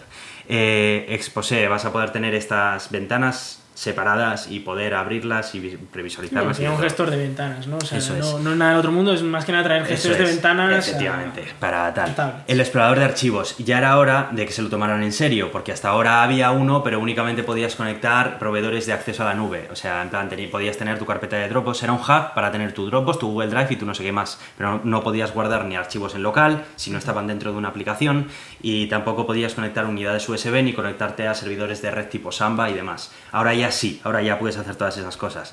Gracias, Federighi, gracias. Eh, carpetas compartidas en iCloud. Tú fíjate, que es que carpetas compartidas en iCloud, ¿sabes? Que dices, bueno, en fin. Bueno, Sí, pues por sí. fin. Eh, bueno, la gente aplaudía, vamos, se le, se le rompían las manos a la gente de tanto aplaudir. En fin, se les llevaba pidiendo. Bueno, Safari. eh, Safari de, de iPad a partir de ahora va a leer las, las versiones de escritorio de las páginas web. Hicieron una demostración utilizando herramientas complejas como Google Docs, que tienen una carga de JavaScript brutal. Sí. Antes utilizarla en un iPad era impensable porque la aplicación no funcionaba bien, porque es una aplicación pensada para utilizarlo tal. Bueno, así Safari te la marina, ¿eh? Pero bueno. Eh, bueno, pero Safari de decir que, que se comporta muy bien en su versión de escritorio, es un navegador mm, muy, muy, muy competente. Pero bueno, en fin. Eh, gestor de descargas para el iPad también necesario y compatibilidad con fuentes de terceros para que aplicaciones pues, puedan utilizar fuentes más allá de las incluidas en el sistema. ¿Qué quieres darnos un ordenador? Coño, pues que sea un ordenador de verdad. Eso para iPad. Y termino con iPad. sigo rápidamente, sigo rápidamente con macOS, ¿vale? Eh, no vinieron muchas cosas para macOS, pero también es verdad que ya está bastante maduro. Bueno, una de las cosas fundamentales, iTunes. Desaparece iTunes. Por fin ha llegado este momento. Además fue súper gracioso como lo anunció Craig Federighi eh, porque empezó a hacer las bromas de iTunes, ¿no? Dice, bueno, iTunes, el programa para gestionar tu biblioteca. Así es como lo sacamos. Después eh, metimos los podcasts. Después metimos los programas de televisión. Después tu primer iPod lo podías sincronizar también con iTunes. Después teníamos no sé qué. Y cuando llega un momento en el que ya nos presenta el iTunes de hoy en día, dice, pero es que además ahora le podemos meter también el calendario y de repente aparece una pestaña y sale el calendario, el mail y de repente aparece dentro de iTunes también el gestor de correo electrónico y llega un momento y dice, no, no, no, no, eso estamos vacilando, no, no, y de repente coge y dice, ¡fum! fuera. Separan iTunes en tres aplicaciones, música, podcast y televisión. Ya está, cada una, cada una de esas aplicaciones hace lo que dice y punto. Y es lo que debería haber sido desde hace tiempo. Eh, Novedades para podcast. Eh, mediante Machine Learning van a transcribir todo el contenido de los podcasts para que después en las búsquedas puedas buscar no solamente por los metadatos de los podcasts, sino también por el contenido que haya mm, de voz dentro de ellos. Eso Google creo que lo quería hacer también. Sí, lo anunciaron también en esta, en esta Google I.O. Luego, eh, el iPad eh, va a poder ser utilizado también como una segunda pantalla de Mac. Vas a poder tener tu iPad al lado y poder utilizarlo como una segunda pantalla ya sea por cable o inalámbricamente y además vas a poder también utilizarlo como tableta digitalizadora. Si tienes un Apple Pencil también vas a poder utilizarlo eh, para utilizarlo con aplicaciones de diseño y, bueno, pues en reemplazo de, una Bamboo Wacom o lo que sea que necesites. Eh, luego, el sistema eh, de accesibilidad lo han mejorado a tal punto que ahora vas a poder utilizar el 100% del sistema operativo únicamente con comandos de voz, entero, incluso eh, vistas como por ejemplo las de mapas. puedes activar rejilla, se te proyecta una rejilla sobre todos los cuadrantes del mapa y tú le vas a poder indicar en qué cuadrante quieres que haga clic, vas a poder corregir texto. bueno, hicieron una demostración que era flipante. O sea, podías manejarlo todo. Esto es un aspecto que Apple siempre se toma muy en serio, el mm. tema de la accesibilidad. Sí, sí, es, importante porque hay gente que no puede ver, hay gente que no puede escribir. Sí, y sí, y esto es algo que Apple siempre ha hecho mucho hincapié y todos sus sistemas operativos siempre los hacen pensando muy bien en eso. Luego, una novedad que me llamó mucho la atención y es que la búsqueda de dispositivos perdidos la han mejorado a tal punto que ahora vas a poder eh, rastrear, por ejemplo, tu MacBook, incluso si está cerrado, con la tapa cerrada en reposo. ¿Y cómo van a hacer esto, amigo mío? Miedo me da. No, no, mola muchísimo, más de lo que crees, verás. Eh, el problema de esto es la privacidad también y el saber decir, bueno, pero ¿qué pasa? ¿Que ahora Apple va a saber todo, dónde está todo el mundo y demás? No, porque eh, la manera en la que lo van a hacer es mediante eh, una, mediante una clave de cifrado que únicamente tiene el usuario dentro de sus dispositivos en local. Pero para que esto funcione, tienes que tener como mínimo dos dispositivos. ¿Por qué? Porque, dado que tu clave de cifrado nunca va a viajar a la nube, lo que va a hacer es, eh, de, la misma, de la misma, de la manera en la que a los servidores de iCloud le lleguen esa información cifrada, se la va a reenviar al resto de tus dispositivos. Y va a ser el resto de tus dispositivos los que tengan la única habilidad de poder descifrar esa información de localización de donde se encuentra el resto. Lo cual te lleva al siguiente punto, y es, si te lo han robado y no está conectado a ningún wifi ni nada, ¿cómo vas a saber en dónde está en todo momento, no? Bueno, pues aprovechando de que esta información viaja cifrada no solamente a la nube de Apple, también viaja cifrada a el resto de dispositivos Apple que existen en el mundo, creando una red mesh entre todos los dispositivos utilizando tecnología Bluetooth Low Energy, en el que la información de tu portátil que está cerrado en la mochila de un caco, que está pasando por al lado de una persona que tiene un iPhone en el bolsillo, eh, está emitiendo una señal de muy baja energía que apenas tiene impacto en la batería y está transmitiendo al resto de dispositivos Apple de alrededor eh, esa información cifrada de su localización. De manera que esos dispositivos hacen de retransmisión a la nube de Apple de dispositivos de desconocidos que no conoces de nada, ¿eh? Y esa, esa, nube te lo reenvía al resto de dispositivos que tengas logueada a tu cuenta de iCloud y son ellos los únicos que cuentan con la clave de descifrado para poder eh, saber dónde se encuentra en todo momento. No me digas que no mola un montón, ¿eh? Es un puntazo, sí, sí. Porque mola muchísimo eso. Aún así, aunque o sea, porque yo entiendo que la localización que envía es la localización que el portátil, en este caso, o que lo que sea, cree que tiene, ¿no? Eh, no, porque en este caso lo hace mediante eh, la información de localización dada por todos estos dispositivos que funcionan a red mesh. porque el que está cerrado... Pero es que esa información entonces aunque la tengas en el, en el portátil, la tiene el mes. La tiene el mes y la tiene Apple, al fin y al cabo. Sí, pero eh, a ver, explicaron. eh, bueno, ahí no te, no te sé explicar un poco eso. Muy bien, ahí me has pillado un poquito, pero me dio la sensación de que tanto esa información como lo otro viaja cifrado. No sé exactamente ahí, no te lo sabría explicar. sé, yo, yo pero puedo bueno. entender que a los servidores de Apple llegue cifrado, pero por capacidad yo creo que tendrían capacidad para saberlo. Eso es o sea, algo si que quieren localizarlo, le- o sea, si fueran Google me refiero, Google te puede decir, yo te lo Lo- mando cifrado, pero aún así Lo voy a mirar, pero creo que ese caso ya lo han pensado, porque hay un artículo de Diverge que Ujú. publicó explicando en detalle eh, cómo funcionaba todo este sistema. Y Sí. lo explicaban muy, muy a detalle y muy a fondo, y, y creo que para eso también habían, habían pensado ya en eso, pero bueno, en fin. Bueno, luego, eh, adiciona seguridad también a los Mac, eh, bueno, pues van a activar un bloqueo de activación eh, mediante hardware por el chip T2 que, que llevan el Sí. enclave seguro este. Sí, Eh, eso lo han sacado varios portátiles. eso es, entonces, tipo, mediante, medi- si no tienes una Apple ID que desbloquee ese dispositivo, vamos, tienes un pisapapeles fantástico, nada más. Eh, y luego, otra cosa, han cambiado la mm, shell por defecto del sistema de Bash a ZSH, lo Eso cual lo he- mola muchísimo. también. A mí, yo prefiero Bash, ya lo siento. ZSH tiene un montón de facilidades con repositorios de Git, con eh, carpeta, navegación por carpetas recientes, mola mucho. Y luego aparte que encima lo puedes personalizar un montón, que te, puede- te lo puedes dejar guapísimo. No sé, yo es que soy más de Bash. bueno, está, está guay, sin más. Luego, eh, ya termino con Mac y tres mejoras a nivel de desarrollo que me llamaron la atención. Una de ellas es el proyecto Catalyst, que va a permitir portar de una manera muy sencilla aplicaciones que existen en iPad a el Mac, utilizando las mismas librerías nativas del sistema, con leves cambios a nivel de interfaz y ya está. Luego, eh, la API de realidad aumentada RKit eh, 3 la han mejorado muchísimo. Una de las cosas que puede hacer ahora que antes no podía hacer era la oclusión de personas en tiempo real.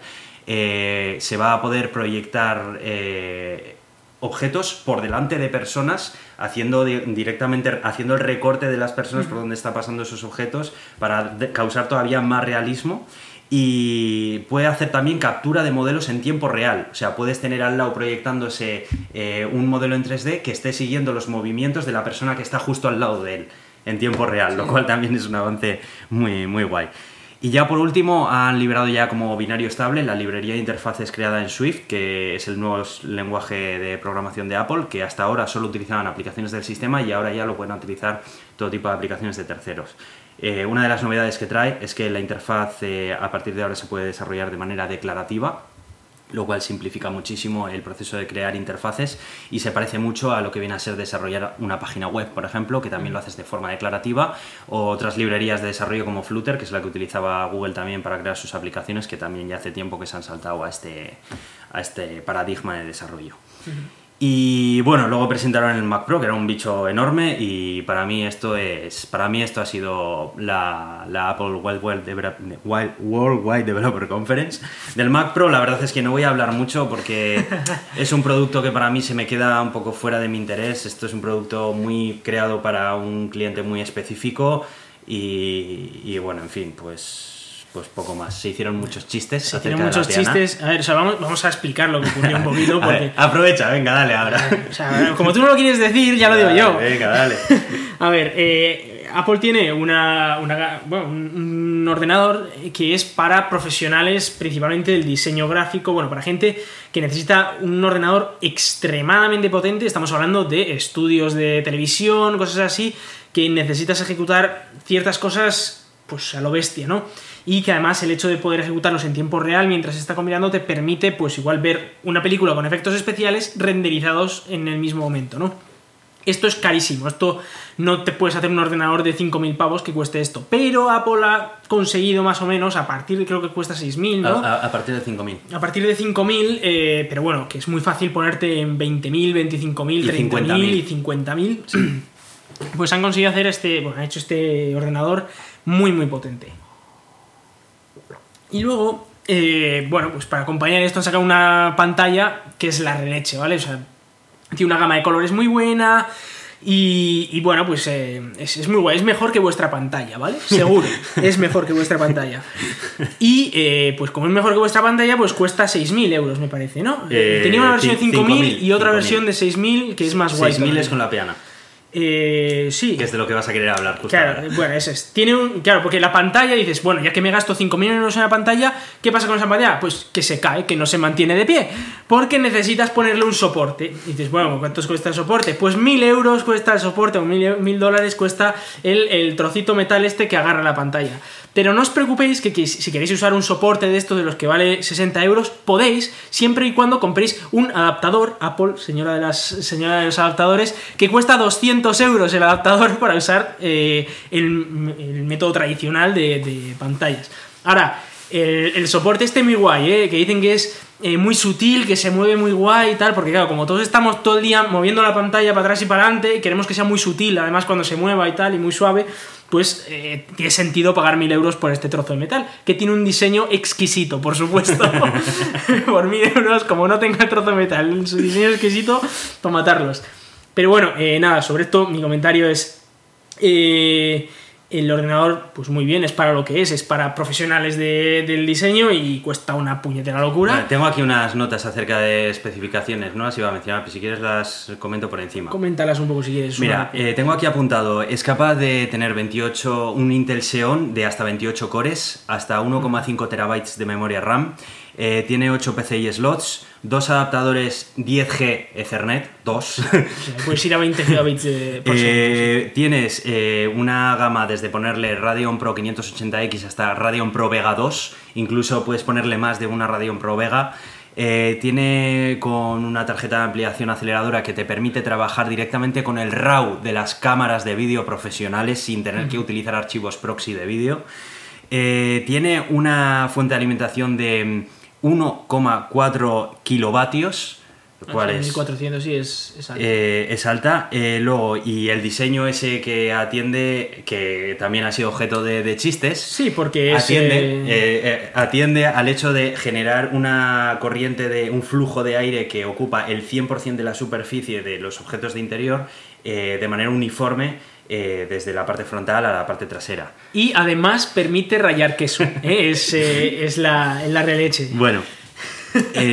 luego también existe una versión preparada para rack, porque si Sí, quieres tenerlo es que un como bicho de estos workstation, tiene sentido pues, que- que vaya en efectivamente. racks, sí. Como comentario, el precio de este ordenador parte en 6.000 dólares, había dicho 5.000, pero son 6.000.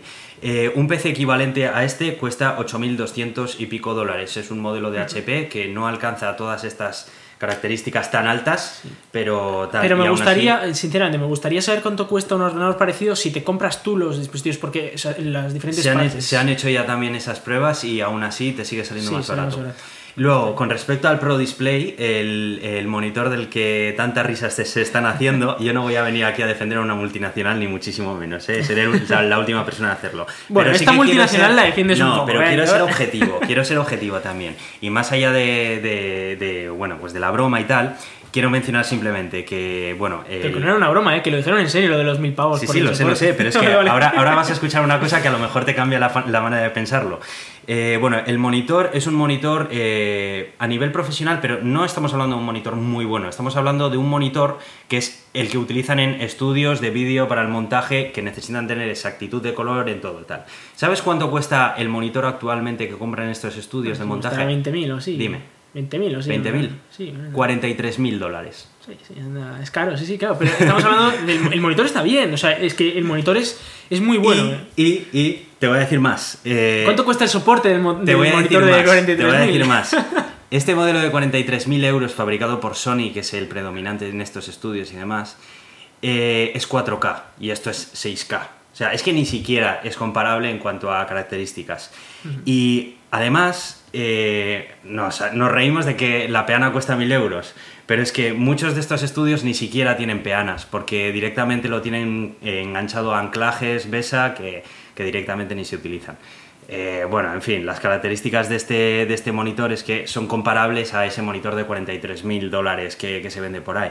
Es un monitor que cuesta 5.000 dólares. Para lo- los usuarios como nosotros es una locura gastarnos Sí, sí, ¿eh? hasta eso, ¿sabes? Pero si lo miramos desde el punto de vista de un Sony Pictures o algo de esto que te dice, me vas a poner 15, ¿sabes? Para el estudio que estoy montando en no sé qué, Pues es que las O peanas más, al sí. final te da igual, porque es que igual ni las quieres, ¿sabes? Porque el- la decisión de venderla aparte es de que muchos de los clientes que compran este tipo de pantallas muchas veces no, no te quieren comprar esa peana porque no la necesitan. Entonces dicen, mira, así necesitan un adaptador para el BESA, que fíjate que lo podrían haber hecho compatible. aquí. Sí, pero es que ¿sabes por qué es? ¿Por Porque eh, el, el enganche entre la peana y la pantalla se realiza mediante, eh, mediante un imán. Es eh, magnético, de manera que tú puedas intercambiar la pantalla sin tener que andar desanclando nada. Pero a ver, ¿quién está intercambiando pantallas de 6.000 euros todas las tardes? Bueno, no lo sé, pero atiende a eso el, el hecho de que necesite un adaptador. Sin más, a ver, a mí también me parece muy caro, pero es que también es verdad que es que ellos que valorar estos precios en un producto como este es que No, no, jamás en mi vida o me sea, vería necesidad El monitor, de... como tal, no me parece caro. O sea, estamos hablando de, de que tiene unos colores muy específicos. eh, sobre todo en tema de color, es Bueno, brutal. y en HDR eh, remarcan que ni siquiera es HDR, es XDR, que no es High Dynamic Range, Extreme, es Extreme sí, Dynamic. Range. Y el, Sí, que se han inventado un nuevo acrónimo. bueno, Vale, y el ratio de contraste es de un millón a uno. Sí, bueno. Y... La pantalla es capaz de tener 1000 nits de manera sostenida de brillo, con un pico de 1600. 1000 nits en, en orgánico. Eh, ¿Cómo en En- orgánico? En OLED. Eh, no, no, no es OLED, es una tecnología de pantalla tipo micro LED que, que están eso no desarrollando. es OLED, vale, vale. Y, Es que en OLED no consigues esos nits. No consigues esos nits. Y de manera sostenida, porque hay pantallas que son capaces de alcanzar este, este brillo, Sí. pero en picos. Pero esto, la, el, el sistema de refrigeración que tiene está pensado para que sea capaz de mantenerla de seguido con picos de hasta 1600. Es que es una locura de sí, pantalla. sí. Es No, no, no, la pantalla está bien. o sea, la- no, no digo la pantalla, pero sí que es verdad que, sinceramente, el, el soporte me ha parecido una pijada. O sea, me ha parecido Es una pijada, es una pijada. Casi te diría que me ha parecido una vergüenza. O sea, Es una pijada, pero también cuando estás ofreciendo eh, un monitor que cuesta 5.000 frente a monitores que cuestan 43.000, es que te puedes permitir el lujo de cobrar por esa peana lo que te dé la gana, porque es que aún así no, sigues estando ofreciendo Porque una es, alternativa. es una sexta parte del precio, ¿eh? Es un montón de dinero. Ya, ya, pero bueno, que el paquete completo al final Sí, sigue siendo vale, muchísimo sí, sí. más... eh, Sí, sí, tal. pero es que es, que me parece, me parece una o sea, me parece que eso está mal, o sea, que no es algo que esté bien hecho. No sé, yo creo que eh, también además ya han avisado que, que- que va a haber eh, mm, accesorios de terceros capaces de... O sea, no tienes que comprarte esa. O sea, Ah, bueno, eh, sí. Logitech y todos los fabricantes de terceros ya han anunciado que ellos van a desarrollar sus soluciones, que tal, y ya está. También, peanas de estas profesionales eh, cuestan del orden de 400 euros, ¿eh? O sea, que ojo. Sí, sí. también, o sea, que... Pero bueno, muchas son multipantalla y cosas así, ¿eh? También te digo. Ya, ya, pero bueno, que es que cuando se ven las cosas desde otra perspectiva, es que es desde el punto de vista de- del informático estándar, todo esto es una risa, pero claro, si lo ves desde el punto de vista del Y- cliente. y ten en cuenta que ahora, si quieren cosas- usar una de esas de 400 euros, se tienen que pagar los 200 euros del adaptador también. Es Ya, que- pero es lo que te digo, que si te vas a comprar este monitor es porque te habrías comprado uno que sería muchísimo más caro. Sí, sí, Entonces, es que Pero bueno, a- aún así, yo te desde mi punto de vista, me parece una chorrada que hayan hecho eso. Aún así, bueno, pues sí, eh, podrían habérselo ahorrado, pero yo qué sé, es que tampoco creo que ni sea lo más así de toda la. Sí, pero demuestra una tendencia en la empresa que es que no yo no lo veo como que eso estén pensando realmente en que en algo útil. o sea, Están pensando en que probablemente muchos de los pedidos no incluyan esa peana porque no la Pues sí, necesitan. puede ser, pero pero vamos, no sé, es eh, Mm. no sé, me parece un poco ridículo. eso. Bueno, pues ya está. Esto es la eh, Apple WWDC. He intentado ser breve, pero aún así creo que no lo he conseguido. Ya lo siento. Eh, os hemos pegado una chapa de casi dos horas. Llevamos. eh, O sea, que has sí. estado hablando de Apple 45 minutos, Aitor, ¿eh? Menos mal que lo has hecho breve. En fin. Bueno, eh, eso, eso. Que nada, vamos a, vamos a ir cerrando ya esto. En fin.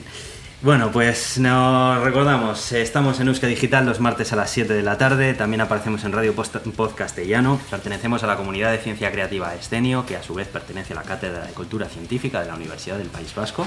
Esto me lo entreno todos los días, ¿eh? Porque para decirlo ya. tela. Eh, también eh, nos podéis mandar vuestras cosillas al gato de Turing arroba gmail.com, mandarnos comentarios en Twitter en arroba gato de Turing, tenemos página en Facebook y darnos vuestra valoración en iTunes y en iVoox y también nos podéis escuchar en Spotify y en TuneIn. Yo soy Aitor, arroba cronosnhz en Twitter. Y yo soy Iván, arroba Razican en Twitter. Un- muchas gracias y hasta pronto.